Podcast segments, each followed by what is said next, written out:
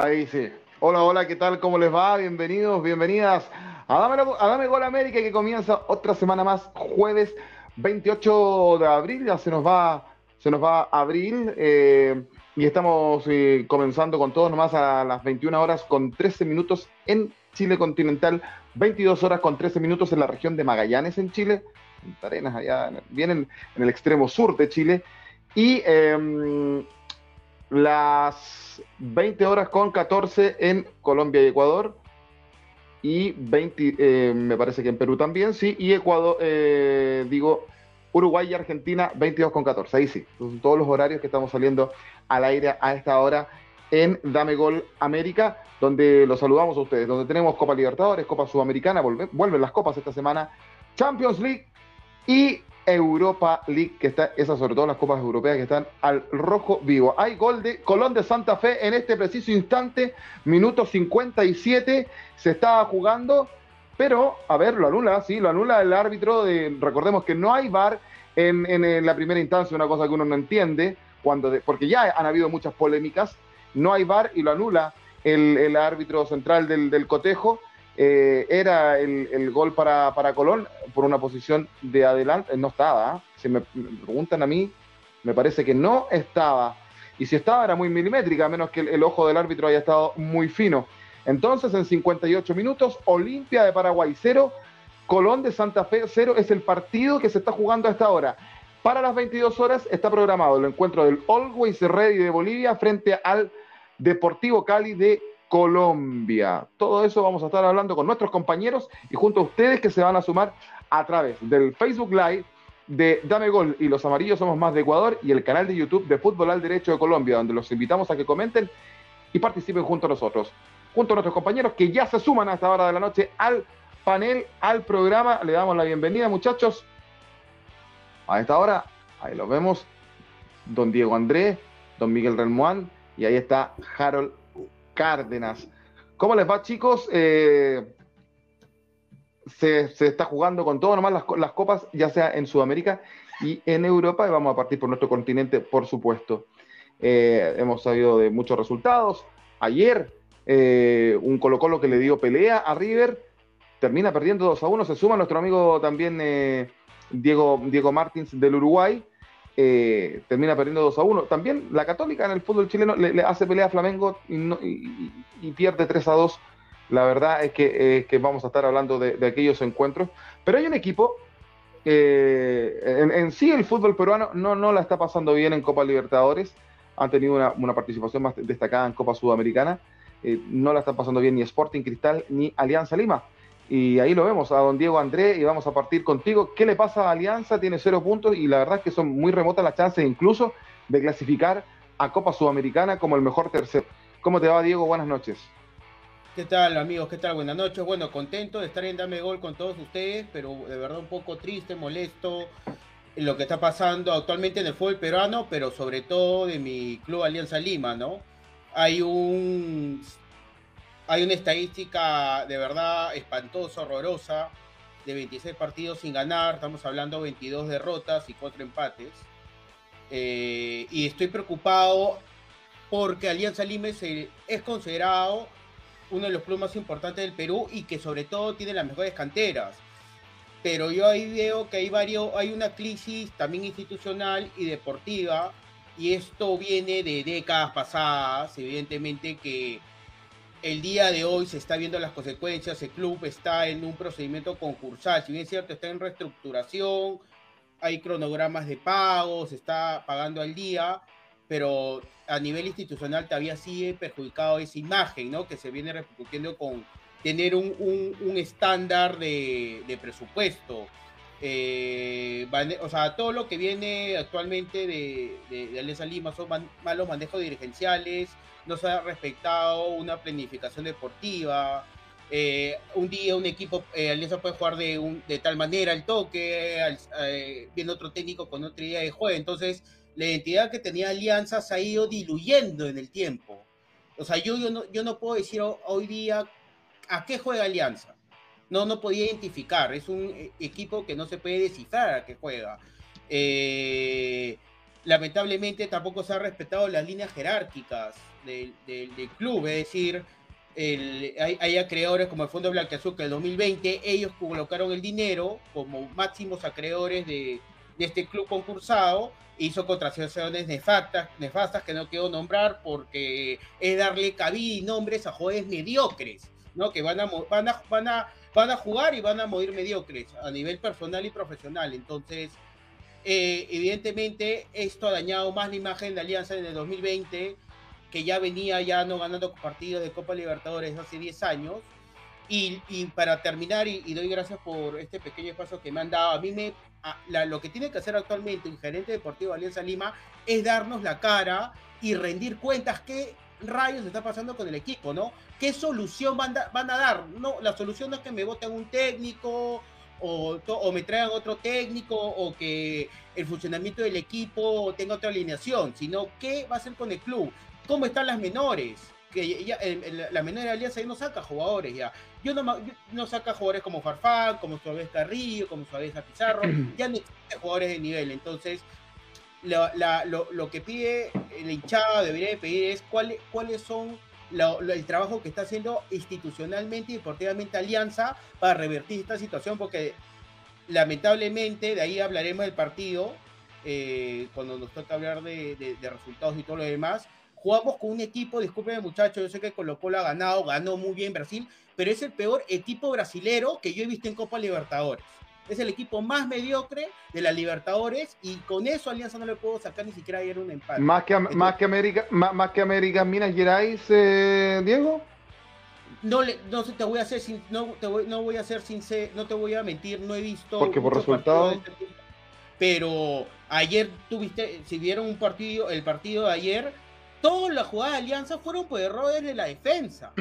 Entonces, eh, a mí me preocupa. América Minas Gerais tiene un, punto. Sí, pero su equipo es más. Tiene un club, tiene. ¿Con quién compite? ¿Con el Tolima? ¿Con quién más? No sé cuál es su grupo, pero lo que yo he visto de este Fortaleza es uno de los peores equipos que he visto en Copa Libertadores, siendo brasileño. Con Tolima, Atlético Mineiro y Independiente del Valle. Entonces, eh, de verdad estoy preocupado, estoy un poco molesto, no, no, no tanto con estos jugadores, pero sí lo que la mochila va pesando, ¿no? O sea, a mí me da vergüenza de que mi equipo ya sea 26, de ahí va a ser 27, viene un partido difícil, el jueves con Colo Colo. Colo Colo va a venir acá a Lima, sacar sus tres puntos y, haces, y, y, tener un, pie y medio en la segunda fase, en la de final. Entonces, es más, el Colo Colo es que el fin de semana, entonces estoy preocupado y para cerrar, esa era mi, mi, conclusión nefasta de lo que está pasando actualmente con mi equipo. Eh, preocupa lo de, lo, lo, de, Alianza, claramente. no imaginamos que tú como hincha eh, eh, debe provocar solamente, no solamente en ti, sino que en, el resto de la hinchada una, una angustia. Una, una, una, angustia por lo que está ocurriendo. El equipo está compitiendo muy poco, la verdad. Miguel, tú tienes cierta, cierta simpatía por, por, Alianza, ¿cómo lo ves desde afuera? Eh, complejo escenario lo que dice Diego, sí porque es un equipo que compite a nivel nacional, pero a nivel internacional le falta. Y claro, lo preocupante es que no saquen figuras, jugadores jóvenes. yo creo que es, es, para darse cabezazos como Alianza, un equipo grande en Perú, no puede ser protagonista a nivel sudamericano ya varios años. Entonces, hay que, hay mm. que replantearse muchas cosas. Yo creo que hay que replantearse el tema dirigencial, el tema de menores. Eh, acá en Chile estamos lejos de eso, así que tampoco estamos hablando mucho de desde la barriga llena, estamos eh, viviendo situaciones similares. Eh, estos, estos, estos, rendimientos quizás particulares de Colo Colo y en momentos de Católica con Flamengo son espejismos, son oasis dentro del desierto, que es un fútbol donde no hay competencia, donde en el caso chileno y, pasa también con Alianza, eh, vienen equipos brasileños o argentinos y te pasan por encima. Así que es preocupante la situación de Alianza, que es un equipo siempre que tiene que estar arriba. Así es. Eh, bueno, ojalá que puedan ir revirtiendo los muchachos de Alianza Lima esta, situación que, la verdad es que preocupa. Eh, por ahí lo de Sporting Cristal creo yo que ha sido más mala suerte que, otra cosa por unos errores, unos cobros ahí medio dudosos. Yo lo decía al comienzo del programa, como no hay VAR eh, en, esta primera fase, eh, Harold Cárdenas, que lo hemos estado viendo en, el correr de la primera rueda de, esta Copa Libertadores donde han, habido, eh, porque acá en Chile se habla de, la, peor crisis arbitral que hay, pero yo creo que Sudamérica no está exento de aquello. Y, la verdad es que yo creo que estaba, a lo mejor puede que me equivoque, recién, como les decía, anularon mal, o sea, anularon un gol de Colón de Santa Fe que para mí estaba en línea. Y, uno no entiende cómo en primera fase de Copa Libertadores no hay VAR, eh, Harold. ¿Cómo te va? Buenas noches. Muy buenas noches muchachos, a todos ustedes, a la gente en Latinoamérica y muy contentos de estar nuevamente aquí en Damegol América, saludando también a todos los Facebook videntes de los amarillos somos más de Damegol y a los YouTube videntes de Fútbol al Derecho, me place nuevamente verlos a ustedes. Eh, bueno, a mí me parece curioso que cuando no nos sirve el bar, entonces no estoy siguiendo por Joaquín Ormazábal ni mucho menos, pero cuando no nos sirve el bar decimos que el bar eh, no sirve para nada, que dañó la esencia del fútbol, pero cuando vemos que nuestros equipos pierden, reclamamos el VAR porque lo entendemos como un elemento de justicia. Eh, yo soy partidario del VAR, definitivamente. Creo que el VAR es un elemento que llegó para quedarse en el fútbol y que bien usado puede precisamente dar ese elemento de justicia que uno espera. Ahora, el problema es que a veces el VAR también pues, termina siendo aplicado por nosotros los seres humanos y como siempre habrá algo de perspicaz lastimosamente cuando el VAR no funciona como uno quisiera. Eh, yo pensaría, esperaría, porque además la dinámica ya lo ha mostrado, y es que los, las competencias internacionales de hoy día, muchachos, están usando VAR en absolutamente todo. Es más, eh, al menos en Colombia, ya la liga tiene absolutamente VAR en todos los partidos del campeonato. Solamente hay un equipo, porque el señor presidente de ese equipo eh, parece que tiene corona propia, no usa el VAR, y cuando están usando el VAR, eh, sale a golpear el VAR, literalmente le sale a dar patadas al VAR. Eso ha pasado aquí en Colombia. Eh, así que yo estoy como aquí en el sentido de solicitar par porque resulta una herramienta que disipa cualquier duda, cualquier circunstancia en donde uno pueda pensar que se está yendo en contravía de los equipos. Pero pues obviamente esto tiene que ir también acompañado, mi querido Joaquín, del buen rendimiento de los equipos y que después el VAR no se convierta en la excusa de por qué no se ganan los partidos. Hoy va a volar y, tiene que ser bien utilizado el VAR, ¿ah? porque, porque también pasa que no, no es bien utilizado. No, total. Yo, digamos que aquí hay, aquí se puede decir que ambos tenemos razón. Los que gustamos del bar y aquellos que también dicen el bar no sirve para nada porque cuando además se debe aplicar y utilizar, muchas veces no se usa y no se sabe por qué. Y siempre queda a veces esa sensación en el aire de, bueno, aquí, ¿cuándo se usa el bar? ¿Cuando le conviene a uno o no? Entonces, creo que también hay juega eso, muchachos. Ya hablaremos también, obviamente, de toda la campaña de los equipos colombianos, que ayer tuvo un resultado genial, al menos en Copa Libertadores. Ya en Sudamericana tendremos que entrar a mirar si está yendo bien así a los equipos colombianos, pero creo que el Deportes Tolima intenta mostrar la cara por el, fútbol colombiano y me parece interesantísimo eso. Así que aquí empezamos con las primeras de cambio en nuestro programa de Damegol América. Así es, y vamos a revisar de inmediato eh, los resultados de los, eh, de los equipos eh, y en particular poniéndonos a todos nuestros países y los invitamos a ustedes a que comenten a través del Facebook Live, de los Facebook Live de Dame Gol y de los Amarillos Somos Más de Ecuador y el canal de YouTube de Fútbol al Derecho de Colombia. Decirles, amigos de los Amarillos Somos Más, que está jugando a esta hora el Barcelona de Guayaquil eh, frente al Metropolitanos FC. Me parece que ese es un equipo venezolano. Se está em, jugando por Copa Sudamericana. Va ganando Barcelona 1 a 0. Así que deben estar eh, contentos hasta ahora los amigos de Los Amarillos Somos Más y los hinchas de Barcelona. Me dicen saluda a Diego Martín. Claro que vamos a saludar a Diego Martín porque le voy a preguntar qué pasa con Peñarol. Yo sé que es una pregunta desgraciada para Diego, eh, pero perdió ayer, de, visita 0 a 1 con Cerro Porteño en el cuadro paraguayo que está dando más pelea que Olimpia en ese grupo. Derechamente ya vamos a ver las tablas. Y quiero pasar a saludarte, Diego. Buenas noches. Buenas noches. ¿Cómo anda la barra jurídica y futbolera? ¿Andan todos acá bien estamos, por ahí? Pues. Sí, acá estamos bien. Y hablando del tema defensivo, ¿no? Este, con Peñarol podríamos hablar bastante, ¿no? de, la parte defensiva. Y, les planteo la duda. ¿Errores defensivos o méritos ofensivos? Porque mm últimamente se está repitiendo mucho los errores defensivos, pero hay que ver las virtudes ofensivas también, ¿no? Ahí les dejo la, pregunta picando. ¿Errores defensivos o virtudes ofensivas? ¿Y tú qué crees en el caso de Peñarol? Porque Peñarol está tercero en el grupo G, detrás de Cerro Porteño, que está puntero con siete unidades, segundo Colón de Santa Fe con cuatro, tercero Peñarol con tres, que iría a Copa Sudamericana, y el último es Olimpia de Paraguay eh, con dos unidades. Eh, en el caso de Peñarol, ¿qué crees? ¿Errores defensivos o ha tenido rivales que, han tenido aciertos ofensivos? Y creo que hay un poquito de las dos cosas en el caso de Peñarol. Reitera errores que, que ya los rivales lo, lo, tienen bastante estudiado a Peñarol en cuanto a, a los errores defensivos. Son, son errores que se repiten en el campeonato nacional y los repite a nivel internacional. Es, un tema, este, la Riera le, está costando encontrar el equipo ideal.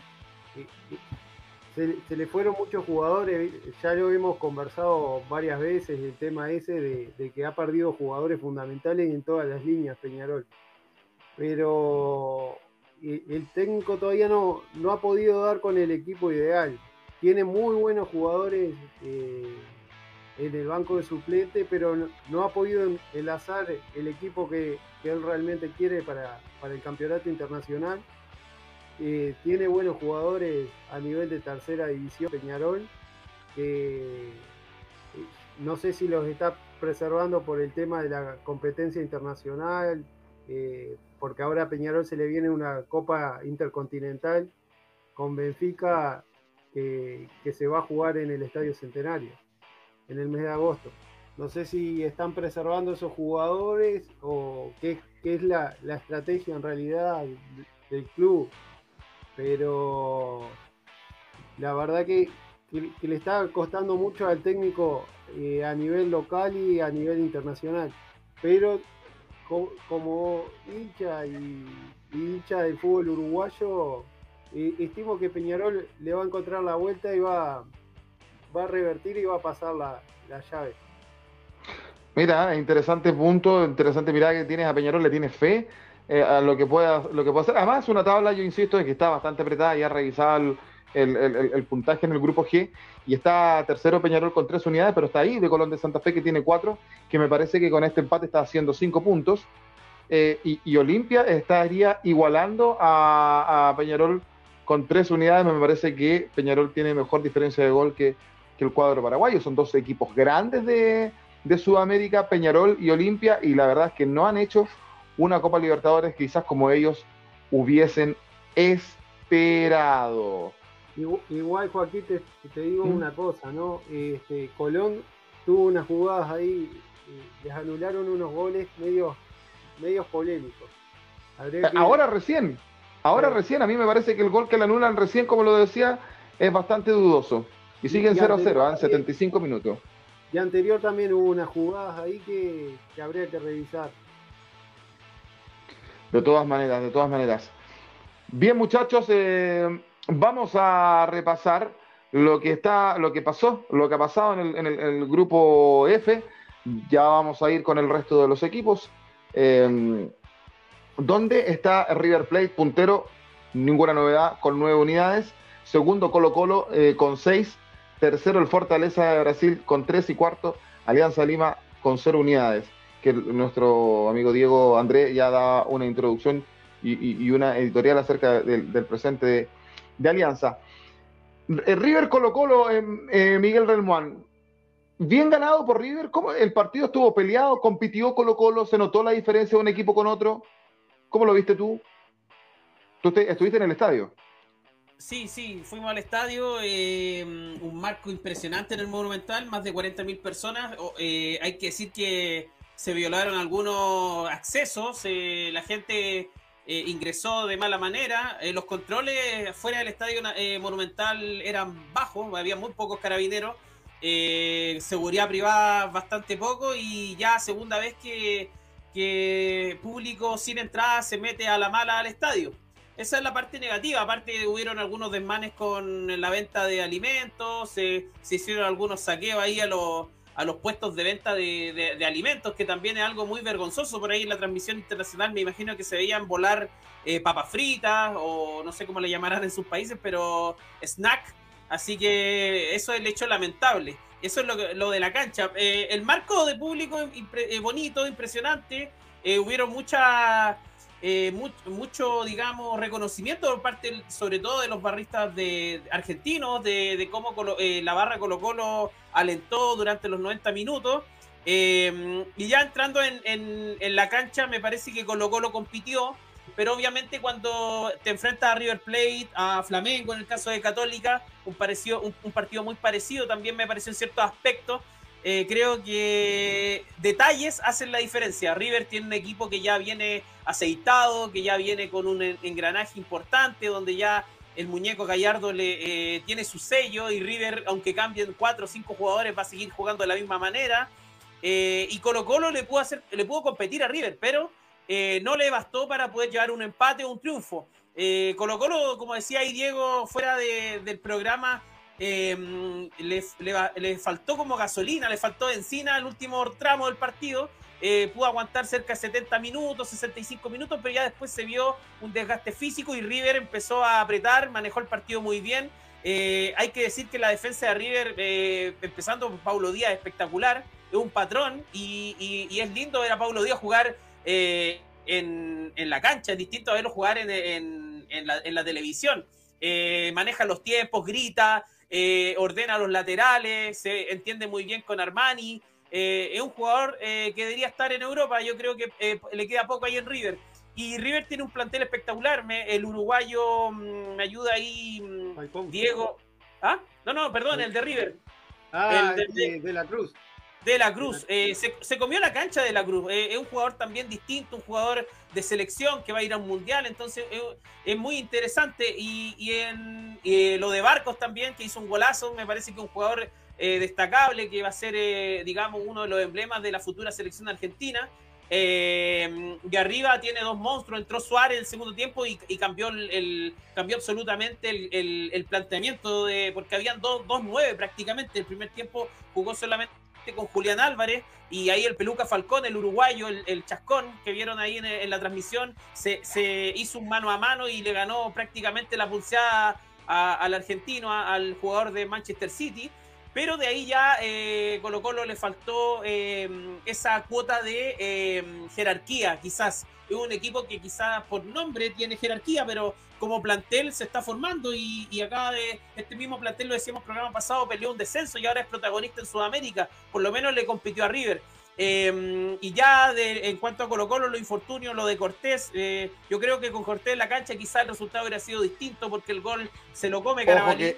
Es duda, es duda para enfrentar a Alianza y se dice que tiene, tiene una contusión en el oblicuo. Sí, eh, está en evaluación, pero lo más probable es que pueda estar fuera del partido por problemas en la cadera. esa es la, información que, tenemos. Em, así que complicado y, yo creo que ahí Carabalí, a pesar del error, creo que en otra, en otra jugada sí cumplió. Se descolgó bastante bien, es un arquero de proyección em, y creo que va, va, a tener su oportunidad en el cacique. Em, bueno, eh, como te decía, eh, lo de Solari destacable, un jugador distinto, un jugador muy rápido, eh, que sacó muy buenos centros, como siempre. el segundo tiempo por ahí le faltó un poquito más de, despliegue físico, se comió la cancha el primer tiempo. Lo de Suazo ya descomunal, creo que un lateral que, prácticamente debería estar en el fútbol brasileño, fútbol argentino o en Europa, porque eh, lo mismo, la misma transmisión de, los argentinos decían que era impresionante lo que corría y cómo se, desdoblaba eh, eh, Gabriel Suazo, el capitán de Colo Colo, el 17. Em, Miguel, dicen que vinieron, vino un agente del Sassuolo a verlo al Monumental. Sí, sí, ahí, vinieron, vinieron agentes del Sassuolo a, verificar y dicen que también Gallardo habría anotado su nombre para un posible reemplazo de algún, de algún lateral de River. Mm, y, bueno, eso es un poco lo, que se vio en la cancha. ¿Qué eh. les parece mejor, el River o el Sassuolo? Porque estamos hablando del Sassuolo, que es un equipo de media tabla para abajo en Italia. O un grande Yo, yo creo que mucho para Suazo sería mejor River. Si yo fuera Suazo, me voy a, River. y, hago la que hizo Marcelo Sala, Alexis Sánchez. es que a nivel de crecimiento yo creo que ir a, River Plate o a Boca Juniors o al Flamengo es, ya un salto de calidad respecto a tu fútbol. Ahora, si quieres ya empezar a ver palabras mayores, es bueno ese trampolín, lo hemos dicho acá. Eh, Matías Fernández se fue directo al Villarreal, fracasó después. Eh, entonces, bueno que estos jugadores pasen por el fútbol más competitivo y posteriormente emigren a Europa. Ojalá que Suazo no se vaya directo a Europa y pase por el fútbol argentino brasileño. Eso es lo que me gustaría a mí.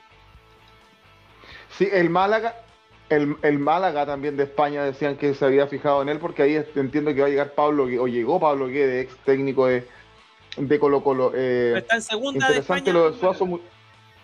Está, en segunda de España, entonces mm, ya no es, ya no es tan, tan atractivo. Eh, para precisar lo de Suazo, amigos de Latinoamérica, y, le decimos acá a los muchachos, eh, ella era el capitán del Colo Colo que estaba peleando el descenso y fue el jugador, y yo me hago cargo, en otro medio de comunicación de con los amigos de Somos Chile, que les mando un saludo, eh, éramos muy críticos con Suazo. La, verdad es que lo, descuerábamos y, fue el jugador, y a Miguel le consta, que en general en la hinchada Alba fue el que más críticas recibió. Jugaba en otra posición, sí, en, una especie de interior izquierdo, y, no andaba. Y el salto que ha tenido, que yo creo que tiene que ver mucho también, Miguel, muchacho, el trabajo de, de Quinteros como técnico en ese sentido. Eh, eh, porque, porque como en un año, en un año y fracción, se ha superado tanto. Y para que en países como Argentina, que es un país mucho más futbolizado que el nuestro, estén hablando de él y estén hablando bien, algo, algo, algo el muchacho debe de, haberse superado. Y es el lateral izquierdo titular o era de la selección chilena, además por la lesión del Kenomena de, Racing, que, que, cada vez más habla como argentino. Una, cosa que uno no entiende. Joaquín, y lo, otro importante que se nos queda en el tintero es el arbitraje. Eh, por ahí Gustavo Quintero ya nos tiene un poquito eh, bastante surtido de reclamos respecto al arbitraje, a la programación, y quizá a veces eh, el estratega de Colo Colo se excede en algunos comentarios, no en el fondo, no, no en el fondo, porque tiene razón en, los reclamos quizás, pero el arbitraje del venezolano ayer fue desastroso. ¿Por qué? Porque hubieron jugadas puntuales donde dejó jugar jugadas donde había que haber parado la jugada y siguió, eh, dejó pegar bastante, mostró algunas tarjetas amarillas, pero ya cuando era tarde. Y la jugada del primer gol de River hubo una falta tremenda de Paulo Díaz en contra de Alexander Oroz y no cobró. Como no había VAR, no se podía revisar y termina siendo el primer gol de River. Eh, por eso hablo de detalle. Aquí no es de llorar, no vamos a sacar los paños de lágrimas, no nos vamos a tirar al suelo, nada. Pero sí hay que destacar de que la Conmebol una vez más a estos partidos donde eran los dos equipos grandes, eh, o dos equipos, mejor dicho, que están punteros en su grupo, mandan un árbitro venezolano que es desconocido para nosotros, eh, que no tiene el ritmo de fútbol que tiene River Plate y que llevó a Colo Colo a, jugar a ese nivel, y que y, deberían poner un árbitro uruguayo, un árbitro colombiano, un árbitro con más experiencia. Colocan un venezolano. que para mí eh, fue desastroso su arbitraje. Miguel, pero, pero a ver. Entonces, o o que haya perdido Colo Colo es producto de que Colo Colo obviamente no alcanzó con el gran y poderoso River Plate. No, yo pienso que Colo Colo, o sea, yo vi el partido, Colo Colo compitió hasta el minuto 60, 65, entonces yo vi Colo Colo cortar ya muchas jugadas, porque River es un equipo versátil, ahí está, ¿sabes lo que le falta a Colo Colo? Se llama versátil. Entonces, eh, River Plate lo maneja muy bien el ida y vuelta, te corre los 90 minutos, es un equipo competitivo, tiene recambio y Colo Colo compitió hasta el minuto 70. Pero yo no creo, Miguel, te voy a ser sincero, que el árbitro haya hecho que River gane, pero sí comparto la idea como que inclinó un poquito la cancha para el visitante. No, no, no, es que, no me refería al tema de que inclinó la cancha a favor de River, me, refería a que tuvo errores eh, para ambos lados y que los errores en detalles te generan la diferencia. O sea, eh, porque en definitiva eh, el primer gol de Colo Colo viene por un error arbitral y después posterior que lleva un error del arquero, en este caso El arquero, hermano, el arquero, la, el arquero la tapa y no, no recordamos esa jugada. O sea, el, arquero. no, sí, sí, pero, pero, a eso voy, o sea, para tú tener una garantía de un partido decente donde hay un arbitraje como corresponde, yo por eso digo, de repente criticamos el arbitraje uruguayo, chileno, peruano, pero son, fútbol, eh, son países futbolizados donde a lo menos va a tener un arbitraje relativamente tranquilo, con, errores para ambos lados, pero tranquilo. Trae un árbitro venezolano, con todo el respeto del fútbol venezolano que se merecen, pero un árbitro que quizás no está capacitado para un, partido de primera línea, digamos, para un partido donde hay equipos que están disputando el primer lugar de un, grupo. A eso voy. Muchachos, para, hablando del arbitraje, ustedes vieron la falta que le hicieron al jugador Loyola con Talleres y metió gol Talleres, ¿la vieron? Para ser sincero, ¿la vieron? Sí, Hermano, ¿ese falta acá en la China o estoy equivocado? Esa es una faltaza. ¿O lo ven escandaloso como yo lo veo o, o para ustedes es una jugada normal? No, eh, es escandaloso, uh. pero lo mismo que decía Joaquín, o sea, eh, el VAR. Eh, nos damos el lujo de perder el VAR en primera ronda de Copa Libertadores y, siempre nos estamos proyectando a lo que es la Europa, la Champions. Le queremos mm. copiar todo, pero eso no lo copiamos. Entonces, ¿por qué? Porque el billete. Entonces, no son garantías. Y, por eso... ¿Y no será una estrategia para que pasen los equipos más atractivos, que más mueven comercialmente, y recién en, el octavo de final, cuando ya están los mejores, que la gente quiere ver, ponen bar, ¿no? Me hago la siguiente pregunta. ¿Podría ser? No, no es descabellado no pensarlo. Si nos ponemos, si nos, ponemos con piranoicos, puede ser.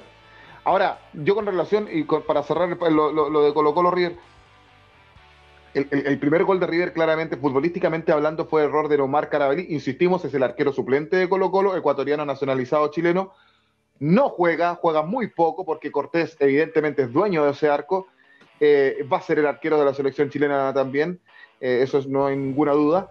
Em, y ahí se notó su falta de fútbol, toma una mala decisión, pero producto antes de esa jugada viene un error arbitral con una falta clara ante Alexander Oroz.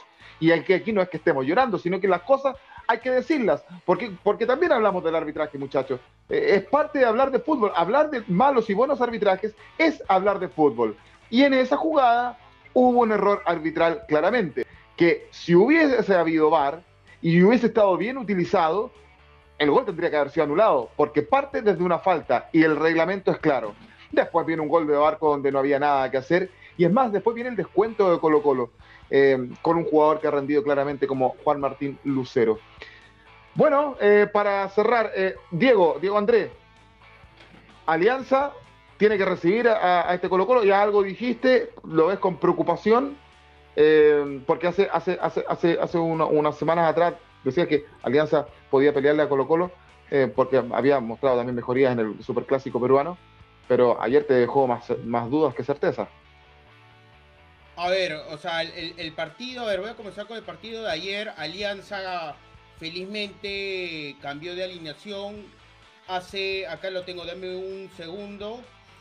Eh, ayer jugó con 4-1-4-1, el, el, misma alineación que jugó con Universitario. El tema es, Joaquín amigos, que, claro, hay jugadores como Barco, que no voy a, no voy a, ver, no, sea, no voy a cuestionar su jerarquía, lo que es Barco, y cuando se retire es un jugador respetado en Ecuador, ha jugado en la selección argentina, pero en el fútbol peruano de repente es lento, pero no lo podemos percibir como en la Copa Libertadores, por ejemplo. O sea, es demasiado lento. Es un jugador de 37 años que no le voy a criticar, pero Alianza necesita y hablar de la planificación deportiva. No hay chicos, no hay chilenos, ya en el caso que no haya en el Perú, de menores. No hay un uruguayo de 23, 24 años que venga a competir y ser un buen 9. Yo creo que sí, es, un tema de, hacer una búsqueda y obviamente que no haya conflictos contractuales, y esos contratos de que ponen un determinado monto y el juego lo gana, gana diferente. Entonces, eso sigue pasando en el fútbol peruano.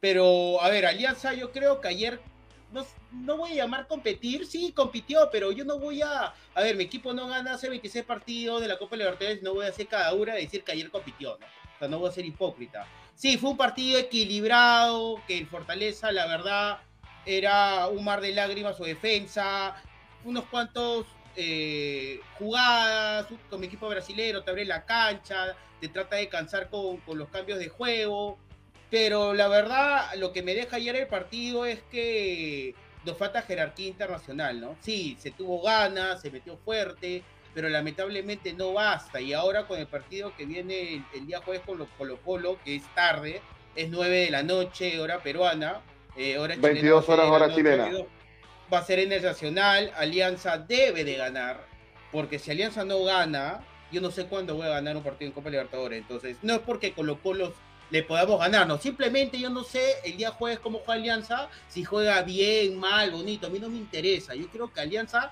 el día jueves gane como sea, hermano. Si es un gol de trasero, de pecho, de oreja, no me importa. Alianza tiene que ganar eh, el día jueves como sea. Y va a ser un partido muy bravo. Eh, y, para terminar, Alianza viene bien en el torneo local. Ya tiene tres triunfos consecutivos ganando. Ahora jugamos el domingo con Stein en Matute de local y deberíamos de ganar. Y, Alianza tiene un feature favorable a nivel nacional porque hasta fines de mayo va a jugar en Lima.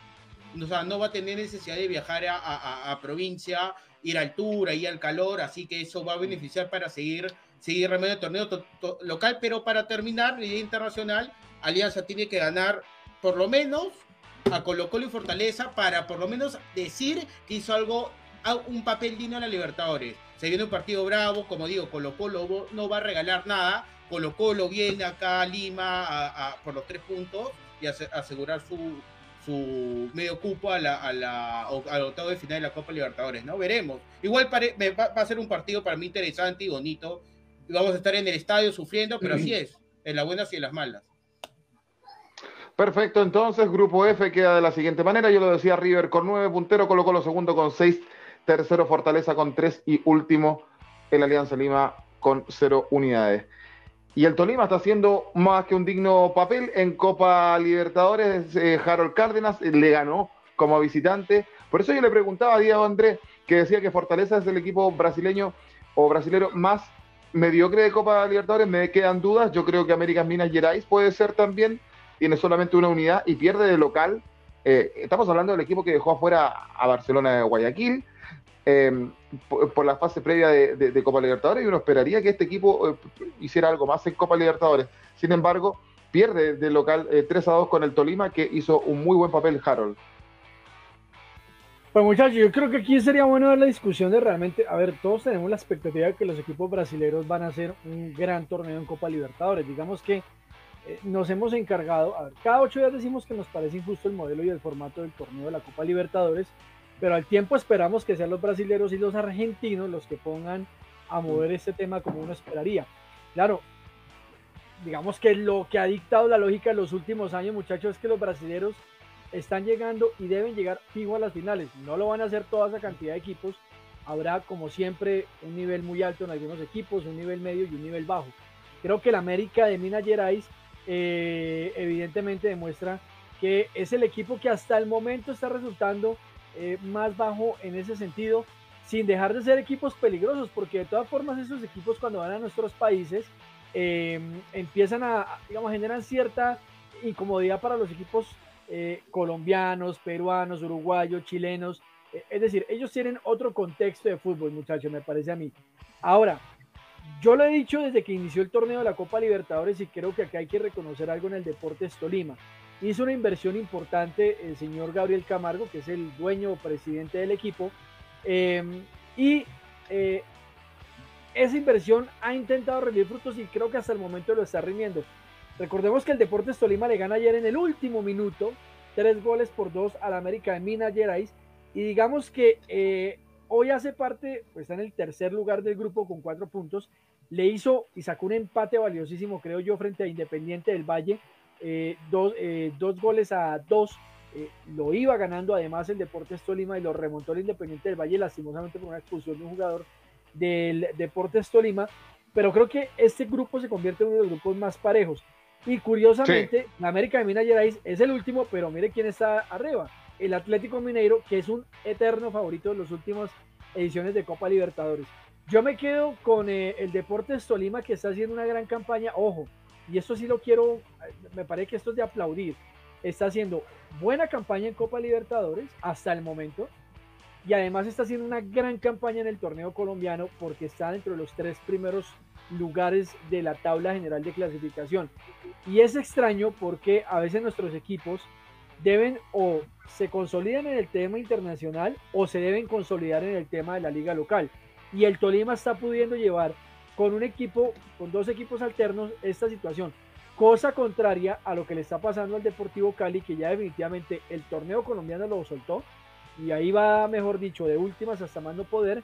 En cambio, en Copa Libertadores está intentando rescatar la pésima campaña que está haciendo Dudamel con el Deportivo Cali.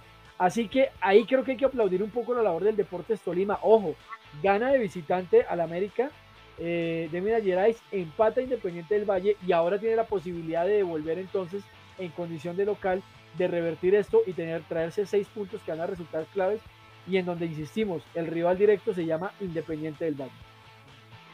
El grupo D, que tiene Independiente del Valle del Ecuador con cinco puntos puntero. Segundo, Atlético Mineiro de Brasil con cinco puntos, diferencia de gol nada más. Tercero, el Tolima con cuatro puntos. Y último, América de Minas Gerais con un punto que incluso tiene opciones todavía el cuadro brasileño de, América Mineiro de clasificar por lo menos a Copa Sudamericana.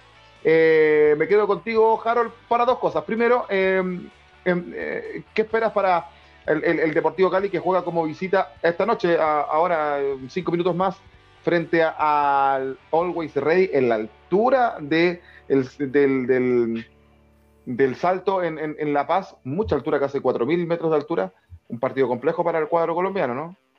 Bueno, es que ese tema de la altura, muchachos, se le pega absolutamente a todos los equipos y más a 4.000, más teniendo en cuenta que Cali no es una ciudad propiamente, eh, una ciudad con muchísima altura. Creo que aquí el Deportivo Cali, a ver, yo creo que el Deportivo Cali tiene que aprovechar algo y, aprovechando también un poquito el título del programa que le quisimos dar hoy de eh, el Boca se desemboca, eh, o Boca se desboca más bien.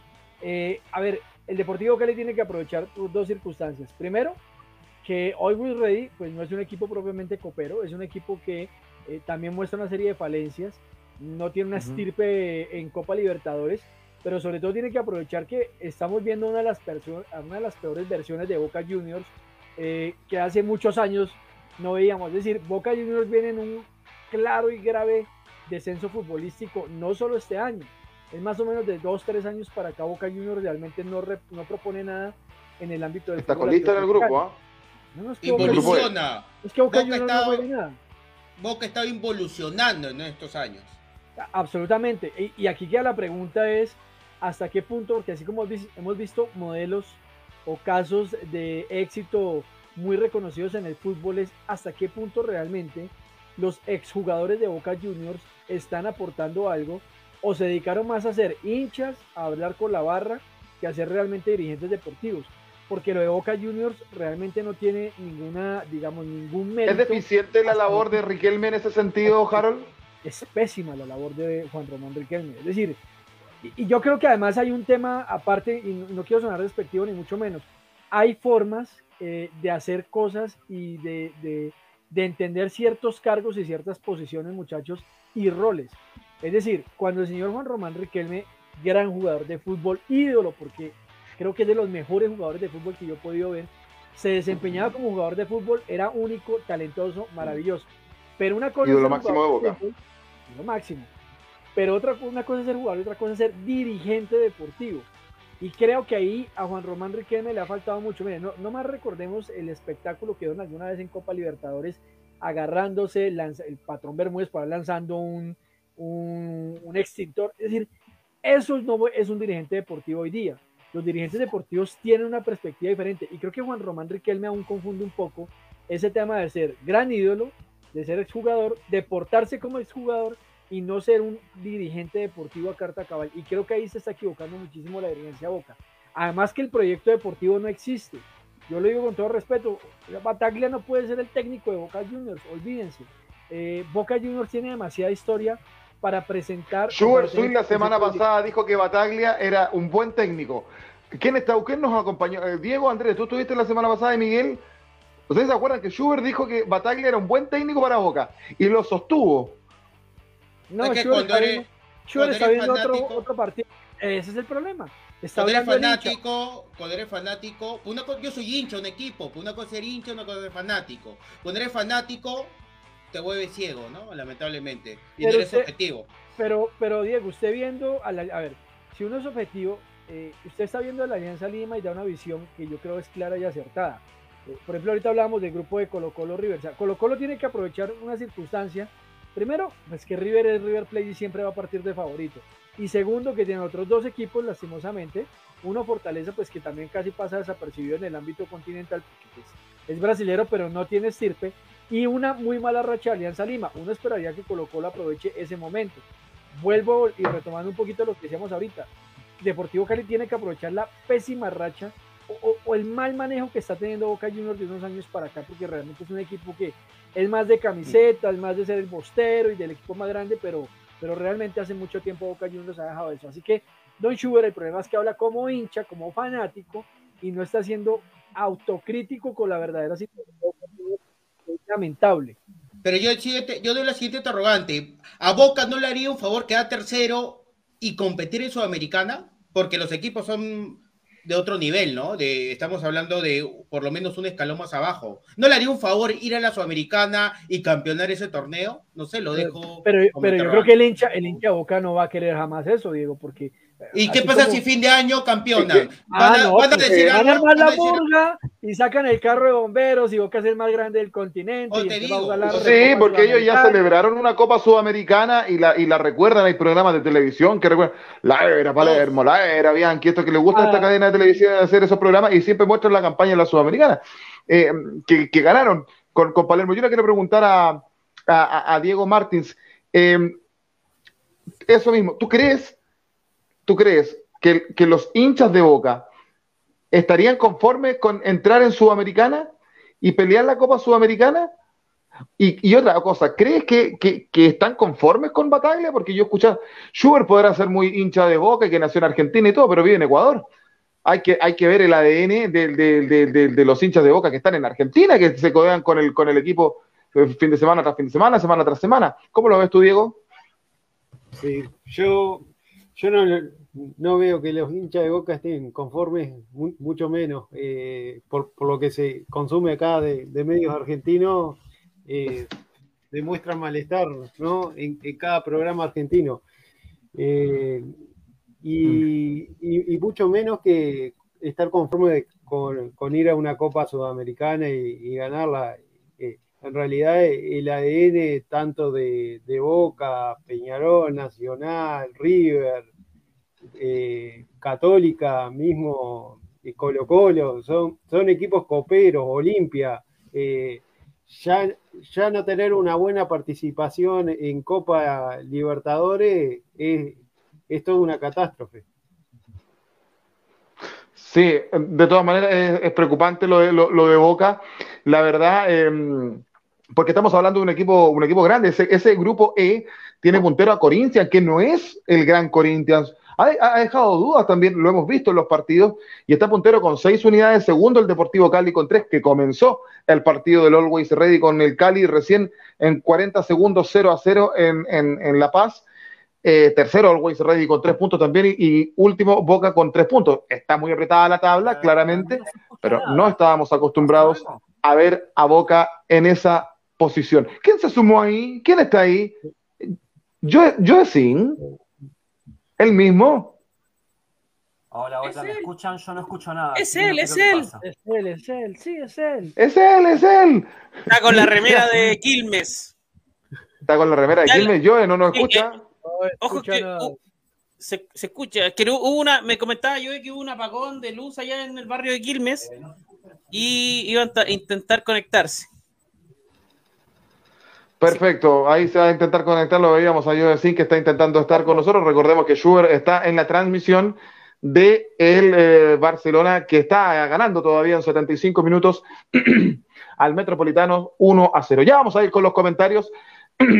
ya vamos a ir con los comentarios, amigos. tenemos ahí, pero ya vamos para ir cerrando lo de Copa Libertadores eh, y, preguntarle también a, a Diego Martins eh, tu archirrival, ah, Nacional, anda un poco mejor en Copa Libertadores que, que, ha peleado. ¿ah? Eh, eh, no solamente en esta presentación, sino que en, años anteriores. Sí, la verdad que el, bolso está, levantando bastante. Con, la participación de Gigliotti levantó, levantó mucho en este partido, marcó bien y, y se destacó el golero de selección, Rochet. Rochet. Sí. Eh, recordemos que Nacional le ganó 2 a 1 como visita a Vélez Arfield, que anda anda muy mal en Copa, en Copa Libertadores Vélez, yo se los comentaba el otro día, es un equipo de renombre en Argentina, no sé de los más grandes, pero es un equipo evidentemente de renombre. Y el Sporting Cristal ha tenido muy mala suerte, Diego Andrés. Bueno, pero a ver, hay un jugador, John, Mosquera, y, estamos hablando igual de las contrataciones internacionalmente. Yo pienso que cuando tú contratas un jugador internacional, debe marcar la diferencia. Uno, porque le pagan más, porque supuestamente tiene más nivel y quita cupo a un, a un jugador nacional y a un menor o, un, un, proyecto de un jugador que esté en las reservas. Entonces, eh, lo de Cristal es una involución en Copa Libertadores. o sea, ese comentario que has dicho, qué mala suerte tiene Cristal. Hermano, puede ser mala suerte una Copa Libertadores, pero no cinco, seis, pues. O sea, lo de Cristal eh, en Copa Libertadores sí intenta jugar, pero con eso no basta. Y hubo un error, un, errores garrafales arbitrales en contra de Cristal, sí. Eso influenciado en el partido, sí, pero lo que, lo que ha demostrado Cristal es que le falta también jerarquía, no tiene un 9, y cuando contrata trae un paquete como este Joe Mosquera, que viene de jugar en Bolivia cinco años, creo que es colombiano y te apuesto que Harold ni, ni, sabrá quién es, y, está jugando acá en el fútbol pero en uno, de los equipos el tercer equipo más grande del fútbol peruano, como es Deporte Cristal. Entonces, a mí de verdad a mí me preocupa que Cristal, que, es que yo considero que es el equipo más serio del fútbol peruano, y lo tengo que admitir a nivel institucional, al nivel dirigencial, los valores que, transmite a la sociedad y todo lo demás, eh, tenga un papel terrible en la Copa Libertadores. Y eso refleja que hay una crisis profunda del fútbol peruano y eso más da mérito a lo que está haciendo Gareca, para redondear mi comentario. Mm. Bien, y muy similar, eh, ya saludo a yo y ya vamos a los comentarios, pero Miguel Relmuán decía que muy similar fue lo que pasó con eh, Católica y Flamengo este, esta, noche, esta Católica que todavía tiene a Rodrigo Valenzuela como técnico interino, yo no sé si se va a quedar él o en definitiva bien un entrenador a la Católica, recordemos que está, que fue cesado de sus funciones ya la semana pasada, Cristian Paulucci, y pierde 2 a 3 con Flamengo en San Carlos de Apoquindo, Miguel. Eh, sí, eh, lo que te decía, eh, algo muy similar a lo que pasó con River, con, con, Colo Colo, fue lo que le pasó a la UC con Flamengo, un equipo de copero que ya ganó la Copa Libertadores con un Gabriel Barbosa intratable con dos goles y Católica que, que es el primer equipo en la historia de la Copa Libertadores que tiene dos goles a favor, en contra, o sea, autogoles, pero que no gana su partido. Eso un dato, esos datos que no sirven en el fútbol, pero igual se los doy. Eh, bueno, el eh, eh, Flamengo no te perdona y por detalles a veces te, clavan y te ganan y así pasó. Católica compitió, Católica ha mejorado su rendimiento, ya no es esa Católica que dubitativa, que, que, perdía todos sus partidos, ahora por lo menos compite, volvió el histórico Orellana y, eso significa que Católica subió su rendimiento, pero como te digo, desinteligencia en la defensa, por ahí lo, que decía Diego Martins, eh, ¿son eh, problemas de la defensa o son virtudes de los delanteros? Yo creo que aquí hay más virtud de los delanteros porque los delanteros de Flamengo vuelan, no corren, vuelan. Así que derrota de Católica en San Carlos, se complica la clasificación y tiene que ir a sacar puntos afuera. Tiene que ir a sacar puntos afuera, eh, claramente la Católica, que podría quizás aspirar a Copa Sudamericana en ese grupo eh, lo lidera Flamengo de Brasil con nueve unidades. Segundo, Talleres de Córdoba, con muy poco, está segundo con seis. Tercero, la Católica con tres. Y último, el Sporting Cristal con cero unidades. Joaquín, Joaquín para terminar. al tema de Talleres de Córdoba. O sea, ese proyecto cada vez están dando más. Y ese proyecto no es de gratis. Ahí los mexicanos. Pero veamos la tabla de posiciones en Argentina. Anda mal. Y, ha ganado los, ha ganado los, ha ganado los partidos con lo justo y ha ganado con polémica, sino lo que hablaba Diego Andrés hace un rato atrás. O sea, no, no, no nos mareemos con Talleres de Córdoba. O sea, o sea Talleres de jugar Harold es un equipo normalito, ¿ah? lo de Talleres. ¿ah? Sí, a mí me parece que es, eh, es un resultado mentiroso lo, de Talleres. Talleres ahí para mí es mentiroso. A Jaro Carrera le gusta agrandar los equipos. vaya y dígale eso a Talleres de Córdoba, que hoy está por encima de la Universidad Católica y de Sporting Cristal. Es que no me lo digan a mí les estoy diciendo es que está segundo y en Copa Libertadores está igual que Colo Colo. pero con un equipo flojo, ¿no? Con un club, con un, a ver, con un. Pero le está ganando. Pero les está ganando, Diego. Pero la Católica está flojo, Cristal es flojo. Yo, yo pienso que un equipo de mayor jerarquía se lo lleva encima, Talleres. Pero en nombre, a ver, pero en nombre, vamos a ser claros. Estoy de acuerdo con ustedes en algo. Talleres de Córdoba no es un equipo que represente en el escenario latinoamericano gran renombre. Es más, por nombre es más católica y me atrevo a decir que mucho más es Sporting Cristal. Eh, pero sin embargo está haciendo una tarea loable. Yo no estoy hablando del campeonato argentino, porque es que le pasa lo mismo que al Cali que yo decía ahorita. El Cali aquí está jugando pésimo, pero ahorita si yo lo miro en la tabla, es segundo por encima de Boca Juniors, que puede estar mucho mejor en el torneo pero, argentino. Pero yo coincido, yo, yo coincido con Diego, con, Diego Andrés. A mí, a mí, me parece que lo de Talleres es un equipo normalito y que está en esa posición por la mediocridad de Católica y de Cristal. Pero pues, además también. Ah, no, pero no, vale, no, pero no, usted no puede decir que entonces porque si fuera normal. Pero si ha ganado los partidos 1 pues a 0 con lo justo y, con, y, en el partido con Cristal, con, con, un, con, una jugada muy polémica. Su gol era anulado, compadre. Pero ganó, muchachos. Ya, te meto un codo en la cara y te gané. Eh, no, pues, importa, pero ganaste igual y, el resultado valía, valía todo el, el trámite. Bueno, yo no, estoy, yo no estoy validando ni mucho menos eso, pero lo que les estoy diciendo a ustedes es que con todo y eso, el equipo ahorita es segundo de la tabla de la Copa Libertadores. No estoy hablando de la liga local ni nada de eso. Y quiero insistir en algo. Ahí hay un proyecto que se viene manejando desde México. Recuerden que el Pachuca ahora es el que está manejando el modelo de talleres de Córdoba. Eso tampoco es de gratis, muchachos. Y acá también tienen a Everton de Viña del Mar. El modelo, el modelo de talleres de Córdoba no es muy lejano a lo que hace por ejemplo, eh, Bragarnik con la calera. O sea, eh, por ahí el pibe Solari quizás es uno de los jugadores que ha salido de talleres y que podríamos decir, claro, eh, pero de ahí a que sea, digamos, el Independiente del Valle, le falta bastante, yo creo, a los argentinos. No, le falta bastante. Porque un proyecto más, económico que, fútbol, que deportivo. Yo creo es que económico. Eh, promover hay, un portugués ¿Cómo se está moviendo el fútbol hoy? Con dinero, muchachos. Y el Pachuca el grupo Pachuca, porque es que el grupo Pachuca lo que está haciendo es invirtiendo en varios equipos y en Talleres de Córdoba encontró, digamos, su filial de lo que quieren ellos hacer. Yo creo que este Talleres en otro grupo no le va como le está yendo acá. Yo, sinceramente, porque para mí no es un equipo descollante, ha ganado con lo justo por errores primero de su adversario y por cobro muy dudosos arbitrales como le pasó en el partido con Cristal. Y yo le quiero preguntar a yo antes que ir, con los comentarios, ¿te sorprende ver a Talleres eh, eh, segundo en, el grupo H tras Flamengo? Eh, yo, ¿cómo te va? Buenas noches. Bien, buenas noches. ¿Cómo están todos? Harold, Joaquín, Diego de Perú, Diego de Uruguay, Miguel. Este, bueno, cuando anduve con unos cortes de luz, estuve muy complicado, por eso me estoy conectando directamente desde la PC. Eh, lo de Talleres en las copas eh, no me extraña. En la liga no es el mejor en este momento, no le está yendo bien, pero lo que tiene Talleres es que no tiene nada para perder y siempre encara los torneos internacionales de esa forma. Por eso siempre Sudamericano se destacó, por eso siempre en la Libertadores tuvo extraños, buenos rendimientos. Y otra cosa importante, Talleres es un semillero en este momento que ni siquiera se puede aprovechar porque están media temporada en los clubes y después se van. Pavón salió de Talleres, se fue directamente a Boca, seis meses estuvo. Soleil también, directamente salió de las inferiores, nunca pudo debutar en Talleres. Si Talleres tuviese la masa de los juveniles que estuvo teniendo estos últimos dos años, ya estaríamos hablando de otra cosa de Talleres en la liga. Eso sí, el tema de las copas, una vez más, no me sorprende porque eh, va de punto. Juega bien, toca bien y tiene una buena, o sea, en los 70 Talleres tenía muy buenos jugadores de muy buen pie y supo aportar incluso jugadores a la selección. Eh, sin ir más lejos, Chocolate Ballet, que fue el tercer arquero del año 78 en el Mundial que nosotros ganamos, era justamente de, eh, de, Talleres.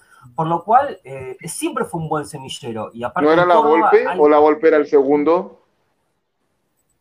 Sí, y no me extraña, de hecho no me extraña, los que somos por lo menos argentinos sabemos que Talleres en las copas siempre da un fútbol más vistoso, tiene la suerte de su lado y siempre abajo son muy aguerridos, siempre ponen mucho. El hecho de ir de punto para mí es fundamental y lo vimos con muchos equipos chicos de otros países igualmente. No es que estoy diciendo que Talleres es un equipo muy por arriba del resto, pero como decía justamente Harold, eh, Cali está haciendo las cosas bien. Y Cali en la liga hace rato que no pega una, pero incluso el Junior de Barranquilla. Por eso decía, cuando tiene una a favor, los hinchas del Junior enseguida se agrandan. Es impresionante la fe que se tienen cuando el equipo. Ahora cuando pierden es la peor del mundo. Pero con talleres por lo menos los hinchas se sienten bastante contentos con lo que pueden llegar a ser. cuidado con el Cali no le vaya a pasar la gran Coquimbo Unido que se preocupó de llegar a semifinales de Copa Sudamericana y terminó descendiendo ese año. No estaba muy lejos de eso el Cali en, la tabla de posiciones, estuvo colista mucho rato y, ahora parece que ha mejorado un poco. ¿Qué dicen nuestros amigos Harold Cárdenas? Lo que pasa es que el sistema de fútbol colombiano es impune frente a los equipos grandes porque hace que no desciendan tan fácilmente y el Cali al menos por, por este año no le va a pasar eso, pero sí es terrible la campaña de Dudamel. Bueno, vamos con los, con los Facebook videntes. Eh, Pablo Alejandro Vázquez Moscoso dice, hola, buenas noches, saludos a todos y a mi compa Miguel Enrique Remuán. Saludos, Pablito. Ángel Osvaldo Guzmán Aguilera dice, saludos, qué buenos partidos se están dando en la Copa Libertadores. Hace falta el VAR. Da para pensar de que es para que les ayuden a los equipos grandes o pasar de fase. Fanny Moreno, desde aquí se puso una primera youtubidente. Fanny Moreno dice buenas noches, presente escuchándolos. ¿Cómo van? Sergio Lizarazo dice, todos los años señalan que los brasileños llegan mal, que no tienen nivel, etcétera, etcétera, y les terminan ganando siempre a nuestros equipos. Eso quiere decir que los nuestros son muy malos y ellos no son cojos. Luis Espinosa, el gran Luis Saba, muy buenas noches. Señores, dice, Pobre mi Colón de Santa Fe. No, pero Luisado todos los días es de otro equipo, yo no entiendo. Viviana Castillo. Hola amigos, para mí siempre es un placer escucharlos y verlos. Les envío un saludo y abrazo muy especial. Un saludo para Viviana. Luisado dice, Harold se escucha diferente. Las lluvias bogotanas hicieron efecto. Y ya salimos de una gripa fuerte. Rolando García dice, buenas, buenas noches, Dios los bendiga. Venga, un saludo para Rolando ahí. Buenas gracias, muchas gracias por los buenos deseos.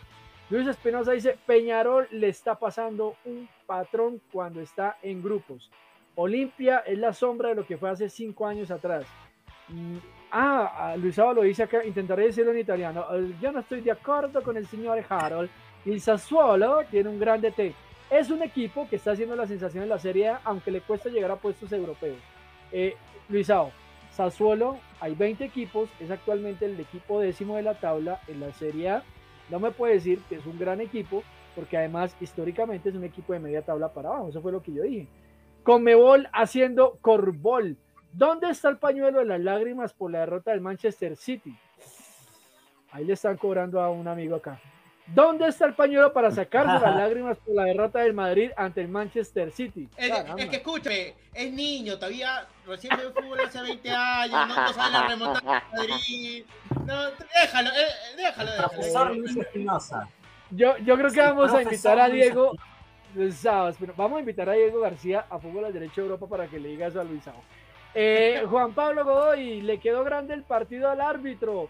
Luisado dice, árbitro venezolano convocable para duelos de grandes equipos, pero la Universidad Católica perdió el partido por su falta de efectividad. Eh, Luisado dice, en CONCACAF se pone el bar cuando se les da la gana. Juan Pablo dice, lo tuvo San Pedro y Chapa y Orellana. Junior González, Orellana, dice, Orellana perdón. Eh, Junior González dice, hola amigos, un saludo de Brasil. Y entonces Luis Sao le dice, buenas noches, mi amigo, caramba. Eh, le dice, le dice, Dai papi. Eh, sí, no, re Buenas noches, saludos de Mateo Martins por acá, para un saludo para Mateo Martins aquí, la próxima sangre de la selección uruguaya. Eh, Juan Pablo dice, Juan Pablo dice, creo que las empresas de apuestas meten las manos por debajo, no, por debajo, por arriba, por los lados. Juan Pablo, eso por todos lados está moviéndose eso. Luis Espinosa dice, gambling de las empresas para la casa, Colo Colo es grande, gana y Alianza pierde. Veo más factible que Alianza venza Fortaleza. Grande el Tolima, más no el chef, dueño y sus caldos malísimos que ni le quita la gripa. Eh, América, no, que está hablando Luisao.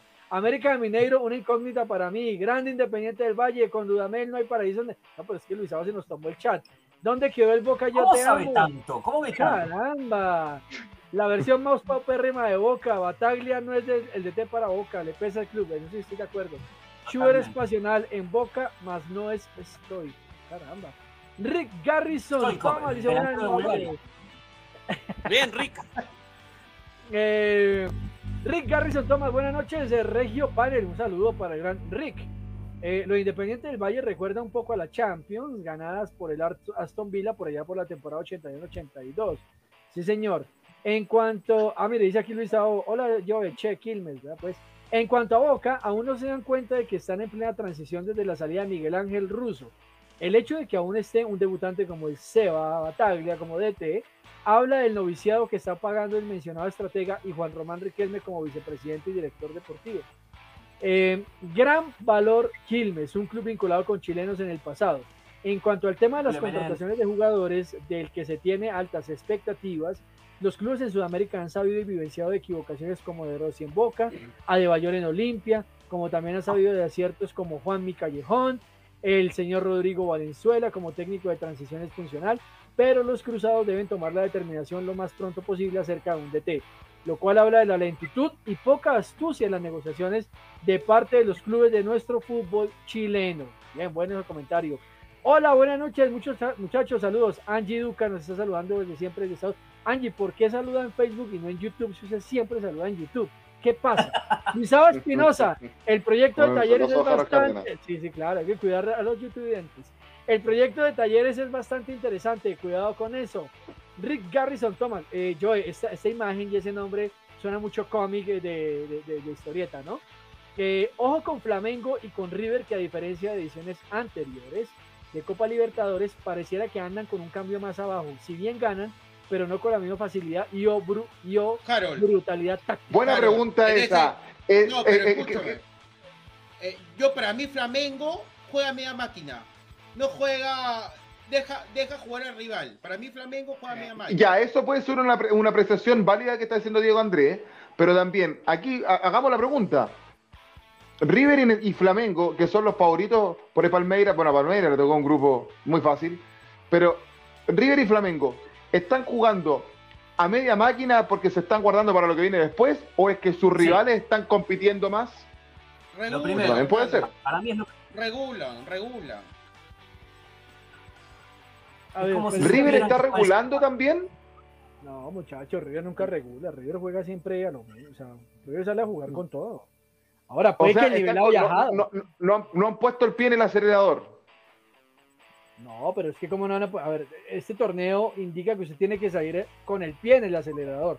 Yo creo que con el paso de los partidos es que los equipos ya empiezan a entender y a medir y cuando matemáticamente estén clasificados seguramente bajarán. Pero yo creo que hasta el momento han intentado mostrar sus mejores versiones. Es que a ver, River Plate lleva tres partidos, tres ganados. ¿Dónde, dónde le han bajado el acelerador ahí?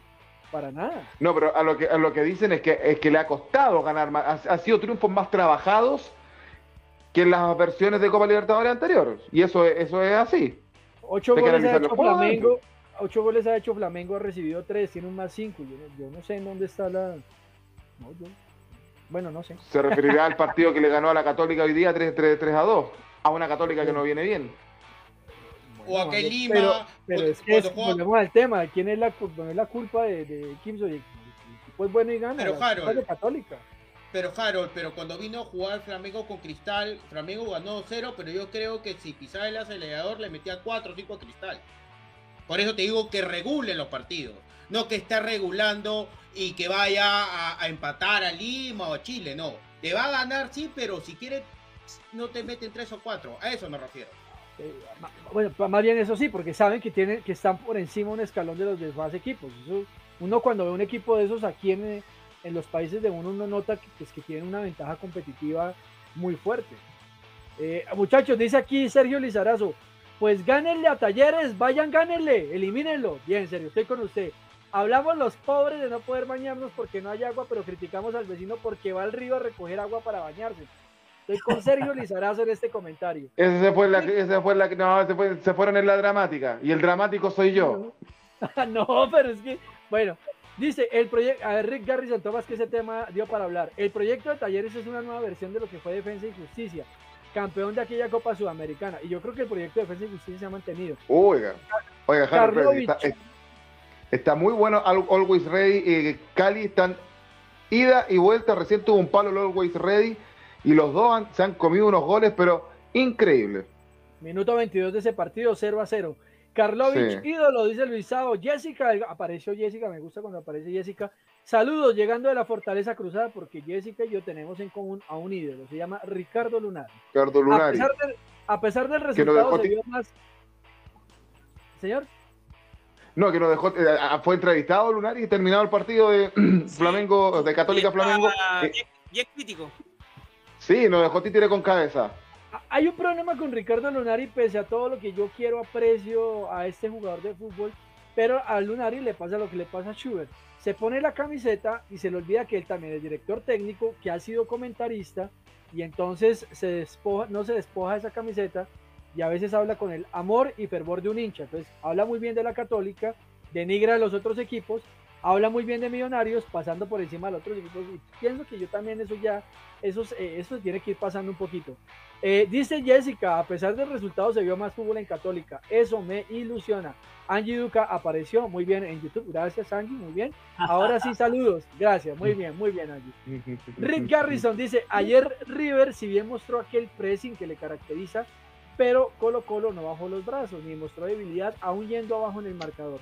Nota aparte a la hinchada de, Colo Colo, esta torcida tifosi chilena que no deja de apoyar. Caramba. Rick Garrison, eh, me suena como un nombre, como a, un, a, Flash en una de sus versiones de cómic de Joy. Bien, vamos, vamos a Copa Sudamericana, muchachos. Eh, acaba de terminar. Barcelona de Ecuador le gana 1 a 0 al Metropolitanos. Eh, recién terminado ese partido, amigo de los amarillos somos más, eh, Miguel Relmuán.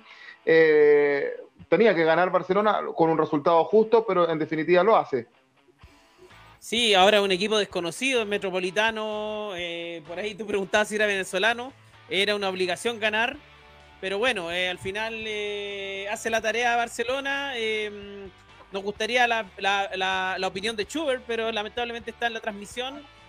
Y, era predecible que el Barcelona le ganara quizás con más con, mucho más goles al equipo venezolano. Yo quiero preguntarle a Diego Andrés si ya se imagina qué va a decir Schubert después de, este triunfo del Barcelona. ¿Cómo lo, ¿Cómo lo va a decir? Porque uno, claro, uno dice, resultados gana, sí, ganó, pero resultados justo con un equipo un tanto desconocido. Pero ¿qué, qué diría Schubert según Diego Andrés? Es que ese chico es doble discurso, ya no sé qué va a decir, porque una cosa es lo que dice en el chat, otra cosa es lo que dice en Dame Gol, otra cosa es lo que dice en su space, entonces yo no sé, hermano, yo no sé qué va a decir, la verdad. No me sorprendería tampoco lo que vaya a decir. Nos va a tocar sacarle esas imágenes de, de en qué nivel de shooter estás hoy tú. Entonces, estás en modo Twitter, modo Facebook, modo Dame Gol, modo WhatsApp. Así es. Diego Martins. Sí. ¿Sí? Diego Martins, el Wander lo perdió. Recién terminó el partido 0 a 1 con Lanús eh, de Argentina. Lanús no es un equipo grande en Argentina, pero es un equipo que ha, peleado Copa y, parece que ahí pecó un poco de cenicienta, ¿no? El Wander. Sí, en, realidad me, extraña el nivel que, ha tenido hasta ahora Wander, por lo visto a nivel local y y a, nivel internacional, por lo general, Wander hace buen papel. Eh, no, sé si recuerdan aquel, partido que, Wander le empata a Boca. Sí. Eh, eh, Wander a, nivel internacional es un, equipo bastante destacado. Aparte tiene un técnico que, es conocido, Daniel Carreño, dirigió, supo dirigir a Nacional también en Uruguay. Y la verdad que extraña el, nivel, el, poco, el poco juego que ha demostrado Wander hasta ahora. No así eh, el otro equipo del Prado. El otro equipo del Prado ganó en Brasil. Ganó así es. Guayabá, en Brasil. En Cuyabá, sí. Eh, exactamente. Y, la Lanús, eh, yo de 5, es un equipo copero igual. Lanús Lanús es un equipo que siempre logra este, armar buenos equipos, buenos planteles. Es un club que siempre fue muy inteligente en ese sentido. Eh, siempre es un gran escollo para los equipos grandes, pero Lanús siempre está ahí. ¿Qué pasa? Eh, también juega un poco con el hecho de que, bueno, eh, como decían antes, Defensa y Justicia, Talleres hoy por hoy en las copas está a nivel de Defensa y Justicia, pero constantemente hay equipos que suelen tener momentos altos y Lanús siempre se caracterizó por ser muy regular. Es un equipo de media tabla, pero siempre fue un equipo fuerte que siempre estuvo ahí. Desde toda la vida, los hinchas de Lanús siempre te van a decir lo mismo. Lanús puede que no gane nada, pero siempre está ahí, siempre complica. No, nunca hay partidos fáciles contra Lanús y siempre tiene buenos jugadores. Este, respeta bien las, este, las, las camadas, este, los hace jugar mucho, siempre tiene un muy buen semillero eh, y sabe siempre traer jugadores que no están pasados de vuelta, pero están ahí, siempre están así, como, como en la época cuando estuvo Román Martínez y otros jugadores más que siempre fueron muy buenos, de ahí también salió Marchesín, este, pero siempre supo tener muy buenos jugadores, pero por algún motivo nunca se le da. Eh, también en las copas pasa lo mismo, es totalmente igual, es mm. regular tanto en la Liga como en la Copa Libertadores y como en la Copa Sudamericana. Eso lo vas a ver siempre con Lanús. Resultadón para la calera Miguel Relmuán empató de local 1 a 1 con Santos de Brasil. Sí, pero igual, o sea, resultado porque es un equipo brasilero, pero de fondo de local tienes que hacer la diferencia porque de visita quizás los puntos. Que no viene bien el Santos. Claro, no viene bien. Pero la calera. Eh, sigue puntero en su grupo, en el grupo C La Calera, cinco unidades, está muy mal. Mire, y aquí está el caso que hablábamos delante. La Calera está en penúltimo lugar en el torneo chileno y está descendiendo de forma directa, algo que no le habíamos visto en los últimos años porque La Calera estaba peleando el título eh, palmo a palmo con Católica estos últimos cuatro años. El año pasado estuvo en Copa Libertadores y, sin embargo está en zona roja en el campeonato chileno, pero en Copa Sudamericana está puntero. Tiene cinco unidades, segundo la Católica de Quito con cuatro, muy pegado, tercero Santos con cuatro y tercero Banfield con tres. Pero, esa eh, tabla está apretada, esa tabla está apretada. Está muy apretada. Pero, pero Miguel, volvemos a lo que hablábamos ahorita, o sea, una cosa es ganarle a Fortaleza, con todo respeto, respeto perdón, a la América Mineros otra cosa es ganarle al Santos de Brasil, muchachos. Ahí sí hay un, hay un valor inmenso, indistinto de la situación del Santos, pero es el Santos. ¿ah? ¿Tú crees que es un buen resultado para la calera, aunque haya sido local haberle empatado a Santos entonces? Eh, sí, es que es el Santos de Brasil, muchachos, y está liderando el grupo. Es que volvemos, no, no, no los va a ganar todos, pero en estos momentos yo lo que usted señalaba, está primero en el grupo con cinco puntos, por encima de Universidad Católica de Ecuador, el equipo de Joel y de Santos y de Banfield, equipos que también tienen una historia copera además. Sí, así, la, calera el fin de semana pasado con el Coquín Bunido le dio vuelta un, partido pero increíble, lo iba ganando cómodamente 2 a 0 y en 10 minutos Coquimbo se, se, lo dio vuelta. Eh, bueno, también interesante... le, han dado vuelta a la calera partido en 3 minutos, 4 minutos, pues, el torneo anterior. ¿Te acuerdas? Exactamente. Eh, eh, Diego Andrés, resultado del Melgar 3 a 1 a Racing, que estaba liderando ese grupo, si no me equivoco. Y que ahora, queda segundo. Claro, ahora Melgar es primero y por diferencia de goles le está ganando a Racing. Sí, y, lo descatable de, o sea, no todo los torneos internacionales para, para, los equipos peruanos es tan malo en esta edición. Melgar viene compitiendo desde por lo menos 4 o 5 años ya sea en Copa Libertadores o Sudamericana, la ha ganado un equipo.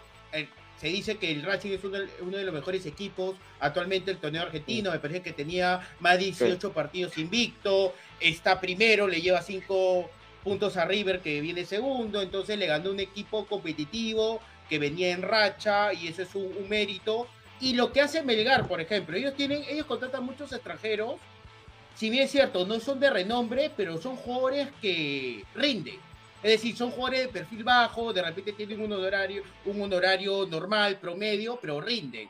Entonces, eh, el Melgar está haciendo eh, económicamente, como proyecto deportivo, a nivel institucional, eh, una buena labor ya, por lo menos del 2015, que, que campeonó en el torneo peruano, campeón nacional. Y bueno, así es, cuando tienes un proyecto deportivo y, sea la parte técnica con la parte dirigencial, tienen una unión, tienen un, punto de vista unánime, un proyecto, eh, si bien es cierto, eh, no aislado ni paralelo, hay resultados positivos. Entonces lo que está haciendo Melgar en Sudamericana no es sorpresa. El año pasado quedó segundo, compitió, simplemente por el tema del formato no clasificó. Entonces no, no, no es sorpresa lo que está haciendo y, espero que pueda clasificar y sería una hazaña, ¿no? Dejar eh, eliminado y caso hipotético a, un equipo como Racing, ¿no?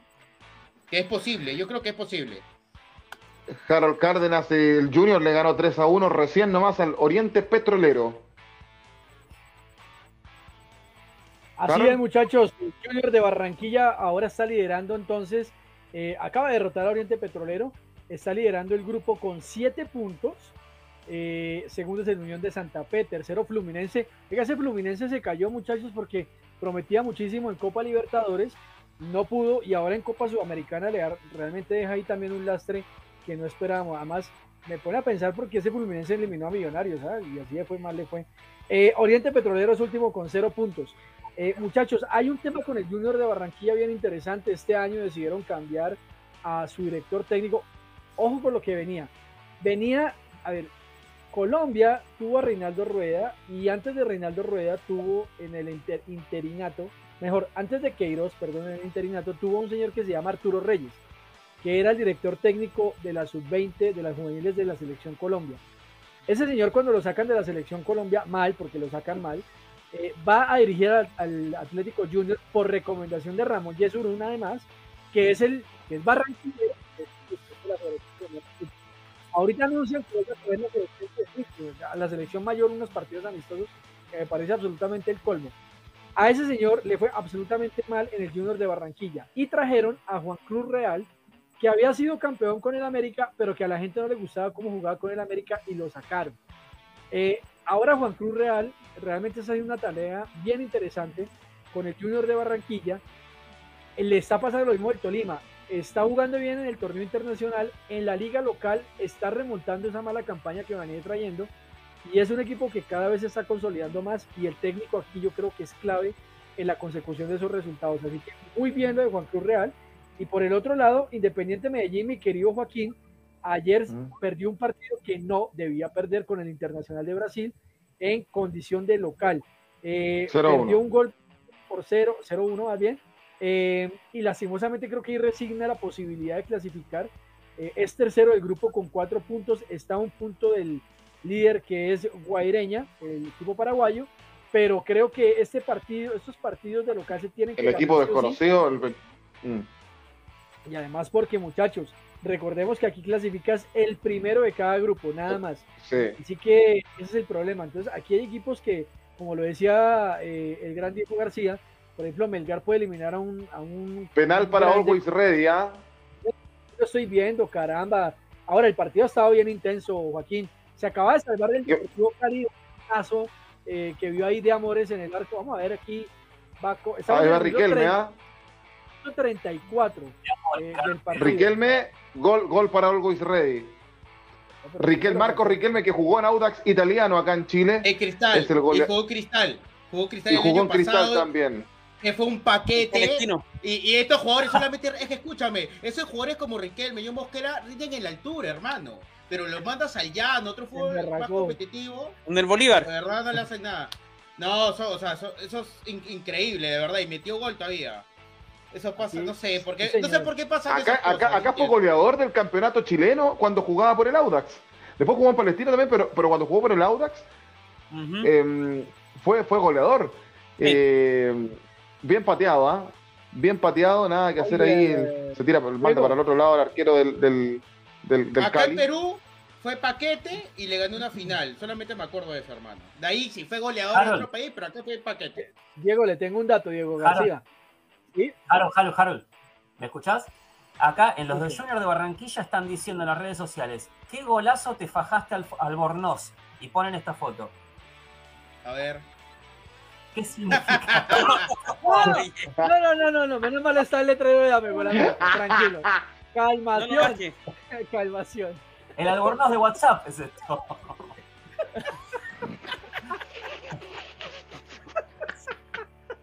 para que se conozca un poco el fútbol colombiano, ¿no? El entramado, el contraste. Joaquín, lo que, quería, lo que, lo que buscaba.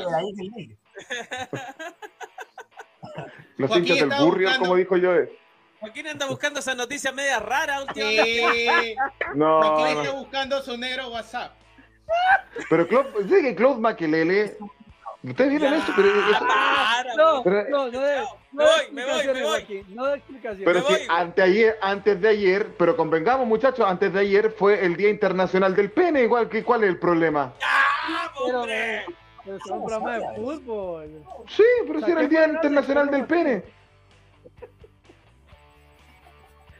Pero sí, sí ¿qué, problema? Si nosotros tenemos, ¿qué tenemos? Tenemos miembros que, que. Se escucha risa de fondo ahí, no sé dónde, ¿ah? Se escucha risa de fondo.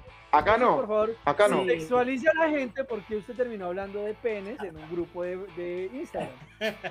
No, porque, se, porque el dato decía que Claude el, el, el, el, miembro viril de, de Claude Makelele, ¿se acuerdan de, de, ese crack que jugó en el Real Madrid que después fue al Chelsea? Un, un hombre fiero de marca en el medio terreno el miembro era de tal tamaño, no como el de Rasputín, pero de tal tamaño que él le, impedía correr, jugar y tenía que amarrárselo pegado a un costado de su pierna para poder correr. Ese es un, dato freak que, que... Joaquín, para con tus comentarios, me tenés loco. Eh, uy, aparece el profesor. Profesor Quinteros, ¿cómo está usted? ¿Cómo está Harold? ¿Qué tal? Oye, Joaquín, para Viejo sabroso, viejo sabroso. El sabroso acá soy yo, no es Maquelele soy yo. Profesor, profesor, eh, ¿usted cuando dirige desde la raya se tiene que amarrar algo igual que Claude Makelele? Eh, sí, a veces me meto algo ahí en el bolsillo izquierdo y muchas veces me, me, me, me acomodo un poquito, vos sabés. Sí, yo sé, yo sé cómo es eso. Marca De hecho, me, de hecho, me han visto en la televisión y no he pasado desapercibido, pero bueno. Ah, bueno, al menos es, preferible que no le pase lo de Oye, espérate, Sugar Swing, Sugar Swing mandó un video al grupo. Yo lo único que logro ver es a, él con, con, gestos. No sé si lo podemos pasar acá. Pero, pero se, reportó con un, con, con, un video así. Y yo por lo que logro ver está, está vuelto loco. Vamos a ir cerrando lo de Copa Sudamericana. Eh, Chao, muchachos. Eh, nos, vemos, nos vemos en Perú, en Lima. Que, viejo sabroso, que le vaya bien. Diego, ¿ah? cuídate de mí, cuídate de mí, Diego. Te voy a clavar. Uy, profesor. ¡Oh, cómo se, eh, y se va! Pero se va. En, en, el Día Internacional del Pene terminaron hablando de maquelele y de clavadas. Imagínate, qué me criado. Oye, eh, en el, grupo el grupo de, de Copa Sudamericana, ahí está, ahí está, ahí está Schubert. Ah, ha campeonado, ha campeonado la Sudamericana. Pero ha campeonado la Sudamericana. Hoy es la final. ¿Campeón la Sudamericana de Barcelona? Oye, pero ese estadio está vacío, weón. Pero hay 10 personas. No está vacío. Campeón del mundo salió, mira. Campeón del mundo. Grande, loco. no, eh, no, ¿sabes cómo fue? Dicho, oye, bájate cinco asientos más abajo. Voy a saltar como loco y me grabas como que desapercibido. No nos engañes, Chuber, por favor. ¿ya? a mí no nos engañar. Así fue, tal cual. Muchachos, en el grupo, en el grupo de Sudamericana, a mí me parece que el Sao Paulo clasificó hace rato, porque tiene nueve puntos, puntero, y recién viene Everton de Viña del Mar segundo con cuatro unidades que le ganó al Ayacucho ayer em, del Perú, que tiene tres, y cuarto el Bilsterman con uno. A mí me parece que Sao Paulo ya, ya está listo ahí en ese grupo, no, no, no, no, hay, más que hacer. ¿Mm? Cuando, usted dice Ayacucho, me, se me viene a la mente un anticucho. Ah, ¿Por qué no le explican a los muchachos lo que es un anticucho? Un anticucho es un fierrito con varios trozos de carne, eh, principalmente de, vacuno, de, cerdo, longaniza, también vienen verduras. una brocheta. Se, hace, sí, es, una, brocheta. Una brocheta, exactamente. Y ese se, se, hace a la parrilla. Claro, eh, eh, es muy bueno. Miren, les voy a contar algo, ya que yo estoy sindicado como el de los datos freak. Acaba de decir Miguel que el anticucho se hacía con un fierro. Y en Chile fueron prohibidos hacerlos con fierro hace unos años atrás. Eh, y ahora se hacen, y a muchas partes ya le llaman brochetas, como dice yo, eh, que son con palito. ¿Saben por qué fue prohibido hacerlos con fierro? Se lo debemos agradecer a nuestra ciudad que vivimos con Miguel, a San Bernardo. Porque antiguamente en el estadio municipal donde juega Magallanes hacían las fondas para las fiestas patrias chilenas, donde son eventos, qué sé yo, con, música chilena y comida chilena. Y dos, y dos delincuentes o, personas que estaban en, por la borrachera empezaron a pelear con estos fierros de anticucho como si fueran espada y uno se lo enterró al otro. Creo que incluso lo terminó falleciendo. Y por eso en Chile se prohibieron los anticuchos con fierro. Ese hecho lamentablemente ocurrió en nuestra ciudad, San Bernardo. Y no nos orgullece para nada. Para, para que, gol del Always Ready. El segundo, ¿no? Miren. ¿Qué pasa con el Always Ready? Está, picando en punto. Un sugar. Un sugar de embravecido. un periodista de mundial. se fueron todos. Se fueron todos el partido. va a decir que, va a llegar a decir que en Barcelona fue una tromba. Sí, no, no. Acabamos de ver la celebración del gol del Always Ready ante el Deportivo Cali. Sí, 2, a 0 el Always Ready frente al Deportivo Cali, que lo ha tenido el Cali. Ha tenido para anotar, se ha perdido unos goles increíbles, pero cuando no conviertes en un arco, te convierten en el otro. En este caso, el, equipo boliviano ha sido más efectivo. Ah, pero, fue autogol, eh, Joaquín, el balón. El, balón sí, un rebote, ¿ah? un rebote. Lástima por de amores ahí. Un, un rebote. Eh, ah. mire, mire, lo que está diciendo la gente, Joaquín. ¿Mm? No, sí, ya se desvirtuó el programa. no, es que hablar del día, el día Internacional de... Pero yo digo, me imagino que debe haber, si lo buscamos en Google, el día de la vagina también debe existir. Por supuesto. en los tiempos, en los tiempos, en los tiempos que estamos viviendo, para que estamos con cuentos, de existir ese día. Yo creo que debe haber más veneración a aquello que, que, lo otro, claramente. Eh, muchachos, eh, Copa Sudamericana, entonces lo dejamos hasta acá. Vamos a estar pendientes de lo que ocurre ahí. Me parece que el amplio favorito en todos los grupos por lo que ha mostrado es el Sao Paulo de Brasil. Antes de cerrar, Champions League, partidón, Manchester City 4, Real Madrid 3, Liverpool 2, Villarreal 0 y por este partido le quiero preguntar a Diego Martins, em, ¿es favorito el, cuadro inglés claramente? ¿Debiese abrochar la, llave? ¿O crees tú que el Villarreal tiene algo que decir de, local? No, no lo veo. Este, Ojo que Villarreal siempre tiene esa sorpresa, pero en este caso no, no lo veo. Lo veo el club inglés. Lo veo al club inglés. Y Diego Andrés, ¿crees que el Real Madrid lo da vuelta? Sí, no sé si en los 90, pero en el global, no sé si vayan a penales, suplementarios, pero yo creo que Madrid se lo lleva, no tanto porque sea mejor que el City de manera hablando futbolísticamente, sino por el escudo, porque es local, porque Benzema está a nivel Cristiano Ronaldo en su mejor época, que, por ejemplo, la, primera definición que hizo el, el, cuando estaba 2-0, el 2-1, ese me hizo acordar a Cristiano con el Bayern, cuando, cuando remataba de, una sola pegada y metía gol. O sea, está en modo, está en modo CR7, obviamente que Benzema tiene más juego, tiene elaboración, retrocede, pero yo creo que el, Madrid se lo lleva por jerarquía y que la final va a ser eh, Madrid con el Liverpool. Que me parecía, y me pareceré, me, me, va a parecer, ojalá sea esa final, porque es más interesante ver un Madrid-Liverpool que no se ve todos los días, que un City-Liverpool que lo, lo, vemos en la FA Cup, en la Premier. Entonces, mm. yo preferiría una final Madrid-Liverpool que se la tiene jurada el Liverpool del 2018. ¿ah? A Liverpool firma con el Madrid la final y ganarle. ¿ah? Y, en Europa League, Miguel Relmuán, el equipo alemán del Frankfurt está dando que hablar. ¿ah? Le ganó como visita 2 a 1 al West Ham.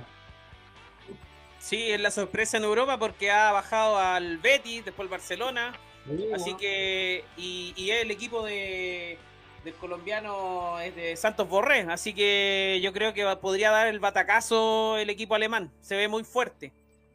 Tiene cara de final alemana la Europa League porque el Leipzig le ganó 1 a 0 al Rangers de Escocia, que eh, eh, lo decíamos yo de Sin, eh, el Rangers es el equipo que aquí en esta llave es el de más renombre histórico, pero no el de mejor presente, está recién saliendo y, el equipo alemán del Leipzig le termina ganando 1 a 0. Eh, parece, pareciera ya fuera final alemana lo, lo, de la Europa League, a pesar de que las llaves no están cerradas. Sí, totalmente. Igualmente el Leipzig, si no me equivoco, bueno, este es uno de esos clubes de franquicia y hace rato, ya hace unos años que viene arrancando de a poco. Em, por otro lado, el Rangers, si no me equivoco, hace poco vino de dos descensos. No supo estar en tercera división bien sí. y no hace mucho. Recién está empezando a levantar. Si estamos hablando de que, que, quebró el ranking de los 90. Sí. Sí, también. Pero si hablamos de la época de Rangers de los 90, era una planadora, era muy buen equipo. Mientras, también entre sus filas tenía Canigia, lo supo tener a Paul Gascoigne, los mejores jugadores. A, nuestro Sebastián Rosenthal. Sí. Tal cual. A nuestro Sebastián Rosenthal estuvo ahí también, que ahí se lesionó gravemente. Rosenthal jugó un partido, anotó y se lesionó. Y el Frankfurt, bueno, yo estuve mirando, tiene unos jugadores bastante interesantes, pero no son jugadores mm. descollantes. Eh, hay uno, por ejemplo, Sebastián Roth, que es un lateral muy bueno, muy parecido a Marco Reus, quitándole las lesiones y tocándome el izquierdo para que no me caiga un piano encima, porque Marco Reus es una especie de Lieberman, pero las tiene todas en contra. bueno. Oye, pero ¿qué tipo tan de malas Marco Reus? Claro, decís Marco Reus y automáticamente empiezan a llover pianos en la calle. Pero después el resto de los jugadores no son tan conocidos. Este, más que el arquero, más que ese lateral que marqué recién, son todos jugadores jóvenes, son muy jóvenes y, no, y justamente, una vez más, están yendo de punto. Y el Frankfurt, ¿hace cuánto no aparece en una Copa Internacional? Es interesante. Lo de Leipzig no me extraña. Aunque me hubiese gustado que pase el West Ham United porque también tiene muy buen equipo. Lo que pasa es que, bueno, últimamente se está centralizando todos los mismos jugadores de siempre alrededor del mundo. Casi nadie conoce quién es el arquero de West Ham, los defensores, pero tiene muy buen plantel. Este, por plantel me inclinaría por el Leipzig. Yo preferiría que lo gane en Frankfurt más que nada para que la Bundesliga justamente lo, que tiene es Bayern Múnich, Borussia Dortmund y todos los demás equipos que cada vez que sacan un jugador bueno, primero pasan por el Borussia Dortmund y después pasan por el Bayern Múnich. hay penal, hay, penal para el Cali, ¿eh? hay penal para el Cali en 48 minutos del primer tiempo, se está jugando los descuentos. ¿Y quién va a patear, eh, Harold? Uy, hermano, creo que es que aquí sí ya los 37 años me delatan con mi port poca y corta visión. Se está poniendo chino, Harold. Sí, sí, sí, ya, ya. Aquí lo estamos. Espérame, ya, ya, ya. mientras, lo señalan ahí, eh, eh, yo una cosita. Yo, yo creo que el Leipzig, eh, como tú lo señalas, que hace parte del grupo del Red Bull, de estos equipos del conglomerado Red Bull, si bien saca una victoria, yo creo que en condición de visitante puede ser un poquito más complicado con el Glasgow, porque este equipo ya viene haciendo cosas bien interesantes en la liga escocesa. con suspenso. Sí, pero qué demora Gol del Cali con suspenso, pega en el travesaño y entra. bien, 2-1 pierde el Deportivo Cali. Buen partido está. Eh, en cuanto a la Eintracht Frankfurt, ahí está jugando Rafael Santos Borré.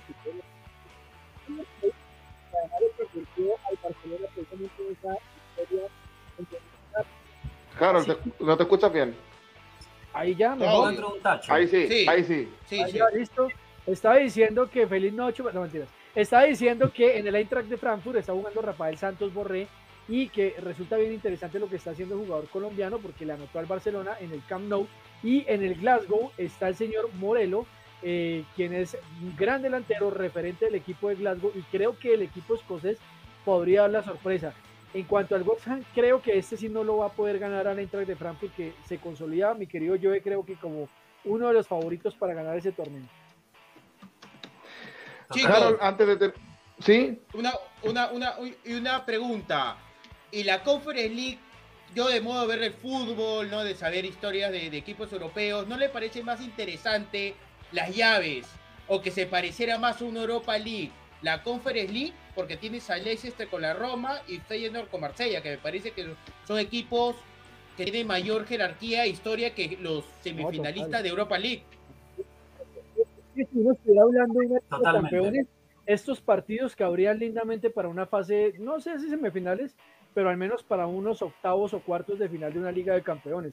De pronto el Leicester es el único que suena medio raro ahí, pero si tú ves la Roma, Feyenoord y el Gran Marsella, porque es que antes del PSG existía el Lyon y el Marsella, que eran los grandes equipos de Francia. Y Sayetien, Sayetien, Sayetien. El Sayetien. El verde. Ahora, Mourinho, ojo que podría hacer historia porque podría ganar Liga de Campeones, que ya lo tiene con el Inter y con el Porto.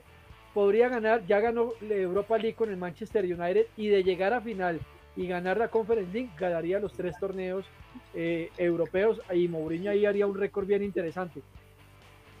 Y, el fin de semana le, tocaría, le tocaría a Ancelotti. Si el Madrid empata, ganaría la Liga, sería el primer técnico que gane eh, por primera vez las cinco grandes ligas de Europa y del mundo.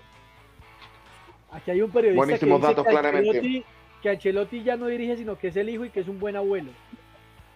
Qué ignorante, ignorante, ignorante no sabe de fútbol que se dedique a lavar carros. Y le, y le digo una cosa, es uno de los periodistas colombianos de mayor, digamos, nombre en el fútbol, ya, ya, ya 50 años en el periodismo deportivo, pero últimamente lo he escuchado decir eso. Harold, antes de terminar, quiero. Muchachos, ya estamos finalizando y le quiero preguntar, y antes de ver los últimos comentarios, quiero preguntarle a Harold, es muy breve este, esta noticia que para mí es más humo que otra cosa, pero interesante de, tocar en muy breves minutos. Lo de Byron Castillo, eh, este, este jugador colombiano, ecuatoriano, ecuatoriano, colombiano, se había dicho acá, se había levantado un humo de que, de que, de que Chile no, no, no, no, no, Humo de Colombia. Le humo de un, humo de un mal periodista. Humo de un mal periodista que tuvo Hace que rato entender humo en Colombia. que las redes sociales tienen que manejar de manera responsable. Eso es lo que le pasó a ese pobre muchacho. ¿El periodista era colombiano? El periodista es colombiano. de Caracol, o sea, uno de los mayores medios de comunicación de Colombia. No, pero, no, no, pero no, no sé si es de Caracol. El tema fue que a través de Twitter, este muchacho sale a decir que tu audio, tu audio. De nuevo, tu audio, Harold, tu audio. pero ¿qué pasa hoy? Ah? ¿Ahí ya mejor? Sí, ahí mejor. Bueno, les estaba diciendo que un muchacho en Twitter, periodista, sale a decir que eh, en un juicio se había determinado que Byron Castillo, eh, su nacionalidad era colombiana y no ecuatoriana. Primer error, no fue en un juicio, fue un abogado que salió a, señalar que unas pruebas anteriores de este, de este tema había señalado esa situación, pero no fue en un juicio, es decir, no fue a través de una autoridad judicial que se determinó esto. Ayer nosotros hablamos de este caso en el Consultor Internacional de Fútbol al Derecho, mostramos eh, el famoso tweet, el famoso registro civil de nacimiento.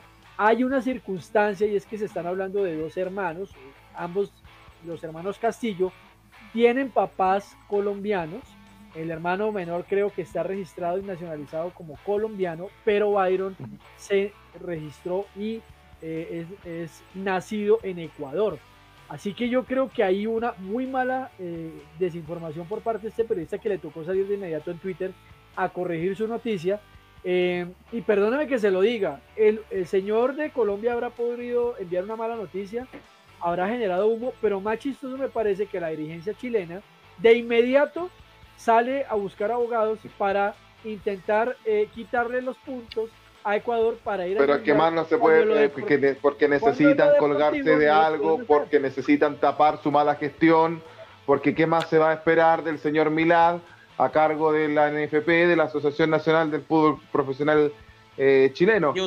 Acá, acá, acá, los que comemos fútbol fin de semana tras fin de semana no estábamos de acuerdo con que Chile clasificara por secretaría en cambio, la gallada, como le llamamos acá, al chileno común que solamente ve los partidos de la selección chilena, sí le era atractivo. Que a mí me parece muy, muy, de una forma muy, muy, muy indigna. Pero, pero por los plazos ya no da, porque una impugnación es 48 después de haber finalizado el partido, entonces ni siquiera, mm. ni por plazos hubiera Digamos que yo, no muchachos, yo les digo una cosa, ese tipo de cosas no va a pasar. ¿sí?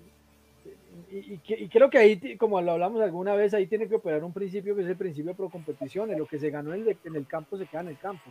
Eh, yo creo que ahí, a menos que sea tan evidente y gravoso como una falsificación de ese documento, pero yo creo que de verdad no hay nada. Y de verdad que, más allá del error del periodista que le ha tocado salir a corregir, eh, me parece que ya sí, a nivel dirigencial, lo que está haciendo Chile es terrible.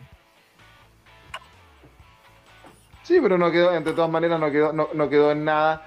Sí, eh, eh, yo, yo, no sé si Miguel comparte conmigo, yo, yo siento que eh, Milad en sí es un títere de, los dirigentes de los equipos grandes en Chile, sobre todo de, Católica.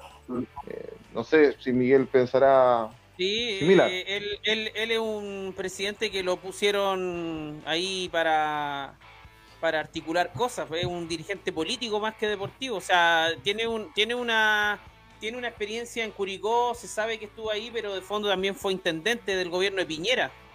Y eso no hay que desconocerlo. Entonces, son aprovechamientos de la dirigencia que obviamente, como decían por ahí, es para estar, eh, digamos, en la palestra, para poder eh, tapar toda la mala gestión que han hecho en esta eliminatoria y todo el proceso que han realizado. En todo en general, porque no tan solo en el, en el tema de, ya lo hemos hablado, pero estaba mezclado la asociación con la NFP entonces, todo ahí un mal manejo dirigencial general. Eh, ¿Qué dicen los últimos comentarios, Harold? Bueno, muchachos, vamos con los últimos comentarios agradeciéndole a todos los Facebook videntes de Los Amarillos Somos Más, Dame Gol, y los YouTube videntes de Fútbol al Derecho. Les quiero agradecer a toda la barra jurídica y futbolera, como dice Diego Martins. Ya somos 736 suscriptores, así que vamos a por esos mil. Dice Luisado Espinosa, Schubert, sin opinión específica. Este Harold, sin duda, jajaja. Ja, ja. ¿Quién es más grande, las Nus o Banfield? Pregunta Luisao. Enrique Garrison Thomas dice, el Wanderers no tiene nada que perder, por eso juega sus partidos arriesgando todo lo que pueda, ¿sí? Que responda yo, a que es argentino, ¿a quién le parece? ¿Quién, quién es más grande, Banfield o Lanús, según tú? Mira, los dos son equipos muy grandes y muy fuertes y son de las ciudades más importantes del conurbano bonaerense, primero y principal. Este, tanto Lanús como Banfield tienen sus altibajos y no podría decirlo. Eh, Banfield estuvo más tiempo en la B, por así decirlo de algún modo, pero con eso no podría basarme mucho ahora. Yo personalmente me inclino por Lanús, siendo que justamente acaba de tocar a los rivales más importantes de Quilmes. Quilmes está diciendo que no tiene clásico. Si bien el clásico de Quilmes histórico fue contra Argentino de Quilmes, que tiene una historia muy particular que no voy a vertir acá. Pero desde siempre, desde que coincidieron más tiempo en la B, eh, Quilmes contra Banfield es un clásico y Quilmes contra Lanús también. Muy probablemente te digan que no, pero esos, esos partidos se juegan a muerte y las hinchadas se odian entre sí. Básicamente no conozco hinchada que no odia a Quilmes, salvo Nueva Chicago. Pero tanto Banfield como Lanús, yo elijo a Lanús por lo que aportó, pero Banfield también aportó jugadores como eh, Jesús Dátolo, Palacio, el arquero que tuvo en el Villarreal, Barbosa, y Lanús tuvo otros jugadores de buen pasar por semillero me quedaría por Banfield, pero por, por actualidad y por solidez me quedo con la luz. Bien, Harold. bien. Eh, Rick Garrison dice, el Wanderers no tiene nada que perder, por eso juega sus partidos arriesgando todo lo que pueda. Basado, Rick, dice Jessica Delgado Ortiz, mérito para la carrera también, está sin DT, a pesar que en el torneo nacional está mal. Luisado dice, grande mi Coquimbo, venciendo remontada, como lo hace el Dakar Christiansen. Mayra Yadira Paladine nos dice un saludo para Mayra. Hola chicos, buenas noches, saludos, abrazos a todos por su programa. Sí, cumpleaños Mayra, un saludo para Mayra, feliz cumpleaños. Luis Sao Espinosa, Fluminense ha ido en caída después de vencer a Millonarios. Eh, Albornoz de WhatsApp, momento de Joe Singh. Eh, ¿Qué le pasa a Joaquín? Sí, no sabemos qué le pasa a Joaquín. Eh, dice Jessica, eh, esto ya, esto ya se desvirtuó. Eh, ah, dice Luisao, le va a dar un faracho. que es un faracho? Eh, always ready. Va ganando. dice Mayra, para mí la final, Real Madrid contra Liverpool. Uy, apareció acá Lennon. Mm. Eh, Luisao Espinosa, va a haber un capítulo diferente entre Villarreal contra Liverpool de local en la cerámica. Ángel Osvaldo, Real Madrid campeón de la Champions y Católica, pentacampeón del fútbol chileno. Eh, eh dice, venciendo a, West Ham, cuidado. Yo creo que Rangers en casa es fuerte, cuidado. Lingard debió fichar a por West Ham. Eh, Mayra dice, ecuatoriano, es Castillo. Un abrazo para todos, Jessica Delgado. Luisado Espinosa, ya nos veremos en Fútbol al Derecho Europa. Harold será más que bienvenido, Diego García, en nuestro programa. Por favor, traer el pañuelo. Mire, ya lo invitaron, mi querido Diego. Y Mayra nos dice, gracias chicos por sus saludos. Y Ángel Osvaldo Guzmán Aguilera, gracias por este programa. Hice sopaipillas mientras los escuchaba. Sopaipillas que le gustan a, a Joe Singh. Sopaipillas. Con criolla, con salsa pedre que llamamos acá. Antes de terminar, quiero mandar un saludo, muchachos. También, hay que hacerlo con Los zapallos acá, sí, con zapallo. Antes de, antes de terminar, quiero enviar un saludo yo. Música, con música, si no, no. Con música, ah, con música. No, sí. ¿Qué tiene la música? Street hay buena música. Eh, Lennon, ahí, Lennon, que Lennon, Lennon, se está robando la pantalla. No, ya pasó Lennon, aquí ya marcó territorio el hombre. Venga a ver, espere un momento, a ver. Una música romántica. No, sí, sí, sí, sí, sí, sí, Ah, muy bien. Está bueno eso. Quiero a través de este programa y a través de los amigos de latinoamericanos que nos están viendo. 1.50. Ok, un, anótelo Quiero mandar un saludo a, mi polola, que, en Chile significa novia. Estuvo de cumpleaños el día de ayer, el mismo día que, que, que eh, Colo jugó con River, y, había algo mucho más importante que, que me perdone Colo Colo, ¿no? Porque que haber estado viendo el partido, que, que sin lugar a dudas me hubiese gustado haber estado apoyando al equipo de mis amores, pero, pero había algo más importante que era acompañar a, Sofía, a Sofía Carrasco, que, que, cumplió años ayer y que sea muy, pero muy feliz de, de aquí para adelante, que sea mucho mejor de lo que hubo de aquí para atrás. Y nada, y espero seguir estando eh, eh, junto, junto a ella eh, un rato largo. ¿ah? Sí, la pasamos bien. La pasamos bien. Mira, mira, veces que sé, mira, veces que sé. lo, importante, lo importante es que está con una buena persona, con un buen tipo, porque Joaquín es un crack. Sí. No, y, con una, y con una me ha tenido harta paciencia, yo, yo con, el, con, el, con el carácter que tengo, así que yo no hablo mucho de mi vida privada a través de los programas, pero quería, quería saludarle, le mando un abrazo, un beso enorme, porque se merece eso y más. Ya pues, agradecerles a ustedes que tengan un excelente fin de semana. Viene bien el Día del Trabajador, ¿ah? El Día del Trabajador, periodo renunciable en Chile el domingo, cae domingo, ¿cierto? Dicen, oh, que fome, pero por lo menos los trabajadores de centros comerciales van a tener día libre. Carol, buen fin de semana. Muchachos, muchísimas gracias. Un saludo especial a Sofía en su cumpleaños. Eh, además, me gusta es que Joaquín habla de Colo Colo River y lo demás. un saludo para Sofía. El, evento es Sofía. Así que un saludo muy especial para ella. A todos los youtubers de Fútbol al Derecho, que la pasen muy bien. Gracias, como siempre, por seguirnos. El próximo domingo vamos a tener un especial en el consultorio de Fútbol al Derecho hablando del FIFA Más la nueva aplicación de streaming de la FIFA y vamos a tener tres grandes invitados en donde vamos a hablar de esta gran aplicación y el modelo del fútbol ahora vía streaming con la FIFA entrando a jugar en este nuevo mercado del fútbol mundial. Perfecto. Diego Andrés, que te vaya bien. Buen fin de semana. Buen, buen fin de semana, muchachos. Espero que estén bien con la familia, que, sus equipos ganen.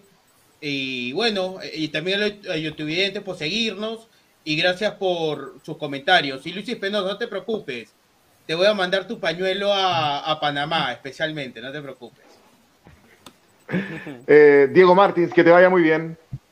Igualmente, saluda a la barra, saluda a la cumpleañera y que, pasen lindo buen fin de semana. Yo decía, un gusto eh, eh, compartir contigo nuevamente, nuevamente, que tengas un buen fin de semana y ojalá te comas un buen asado también. Un asado argentino, viejo. Sí, totalmente. Ojalá, ojalá, que, hagamos un tiempito para hacer un asado. Este, bueno, gracias por tenerme acá de vuelta con ustedes. Eh, un saludo muy grande. Obviamente Joaquín, Harold, Diego, Diego también, Miguel. Y bueno, también eh, feliz cumpleaños a Sofía. Y yo también voy a dar un párrafo aparte para Águeda, mi pareja, que me está cebando mates acá, está siempre conmigo, se banca un montón de cosas. También soy de carácter fuerte, soy muy complicado. ¡Ay, qué complicado que soy! Así que gracias por bancarme tanto. Quédame gol más eh, romántico. No, ya, pero no llores, no llores. Gracias por bancarme tanto. Te amo. Y... ¡Ah, qué lindo! ¡Ay, qué lindo! La escuchamos. Perfecto, notable. Me encanta. Me encanta. También. Dale más permiso a Joe, porfa. Sí. Miguel Relmuán. Oye, oye, me a dar una licencia. Voy a, voy a presentarle a mi hijo, a Jason, que es el arquerazo de Colo ¿Al arquero? ¿Al arquero? ¿Al arquero? Sí, al arquero, Futuro arquero de la selección chilena de fútbol. ¿Te imaginas? Me vuelvo loco, ¿eh? Me hago fanático ya. ¿Cómo? ¿Dónde está su buzo amarillo? Este Hola, Jason. El arquerazo de Colo Colo del, de la escuela del bosque. Toma, Jason. Hola, hola Jason, ¿cómo te va? tanto tiempo. Hola, este, este chico, ¿cómo estás? cada día crece más este muchacho. La otra vez cuando lo llevaba Miguel, cuando empezamos autopase, era, era muy pequeñito y ahora está, está, eh, grande. ¿Cómo, ¿Cómo va el arco, Jason? Era bajito. Bien, bien, bien. Eh, Jason, te vimos atajar un penalti porque tu papá lo publicó en todas las redes sociales. ¿Qué se sintió atajar este penalti? Bien, bien, se sintió bien. Ya, Jason, ya no, como los futbolistas. Ya estás hablando como los jugadores de fútbol. Sí, te responden, ¿no? Sí, no, Miguel, ¿qué pasa? Está como Guardiola cuando lo entrevistaron, igualito. Bueno, Jason, muy, muy futbolista, pero vamos a hablar como los demás, como las personas normales. Bueno, muchachos, no, nos retiramos. ¿eh? hicimos casi dos horas de programa el día de hoy. Eh, vamos, a, confirmar el horario del programa de la próxima semana porque don Diego André, Miguel y yo, a la hora que vamos al aire, vamos a estar pendientes de lo que pasa con Alianza Lima y Colo Colo, que juegan a las 22 horas hora chilena y 21 horas hora peruana. Entonces vamos a, confirmar eh, lo, del, lo del día y horario del programa a medida que nosotros lo conversemos, evidentemente por internet, se lo vamos a informar a ustedes. Que esté muy bien, que les vaya bien. Buen fin de semana para todos. Buenas noches. Chao, chao, chao, chao. Se despide Joe Sin. Y dame gol, América. ¿Podemos despedirnos con... Espérate, eh, Harold, ¿podemos despedirnos con la imagen de, de Schubert, esa que estaba celebrando? A ver, permítame un momento, mi querido maestro. Es que el hombre está... Vayan hablando, vayan hablando. Vayan hablando. De. ¿Está ebrio? No, está ebrio, ¿qué? Twitter, que esté Barcelona, que nos vean muertos, que perdimos tres partidos seguidos. Así va a ser un Twitter y... ¿Cómo es que se llama eso? En Twitter, también en el video de la cintura para abajo está en calzoncillos. para más comodidad, para más placer. un momento, un momento, Lo tengo, lo tengo. Eso, sigan, sigan hablando, sigan rellenando, rellenando, muchachos. Oye, pues yo, yo lo, es, es, que yo lo vi. Yo, yo lo vi y, yo lo vi y se me imaginó, me acordé de Maradona en el Mundial de Rusia, ¿te acuerdas cuando, cuando, cuando le sí. una cosa así? Eh? O, o, Maradona celebrando los goles, los goles de Boca en la bombonera, en la caseta. Mira, mira, miren eso. No, por favor. Eh. Eso se llama éxtasis, esto se llama droga. Doping. Doping. No lo hagan en tu casa. Doping. Doping. Doping. Doping positivo. Por favor. No, el doping no lo por favor, hay que llamarlo. No, el anticucho tiene ahí. No, por Dios, este hombre está loco. Este hombre está loco. Que esté muy bien. Buenas noches. Chao, chao, chao.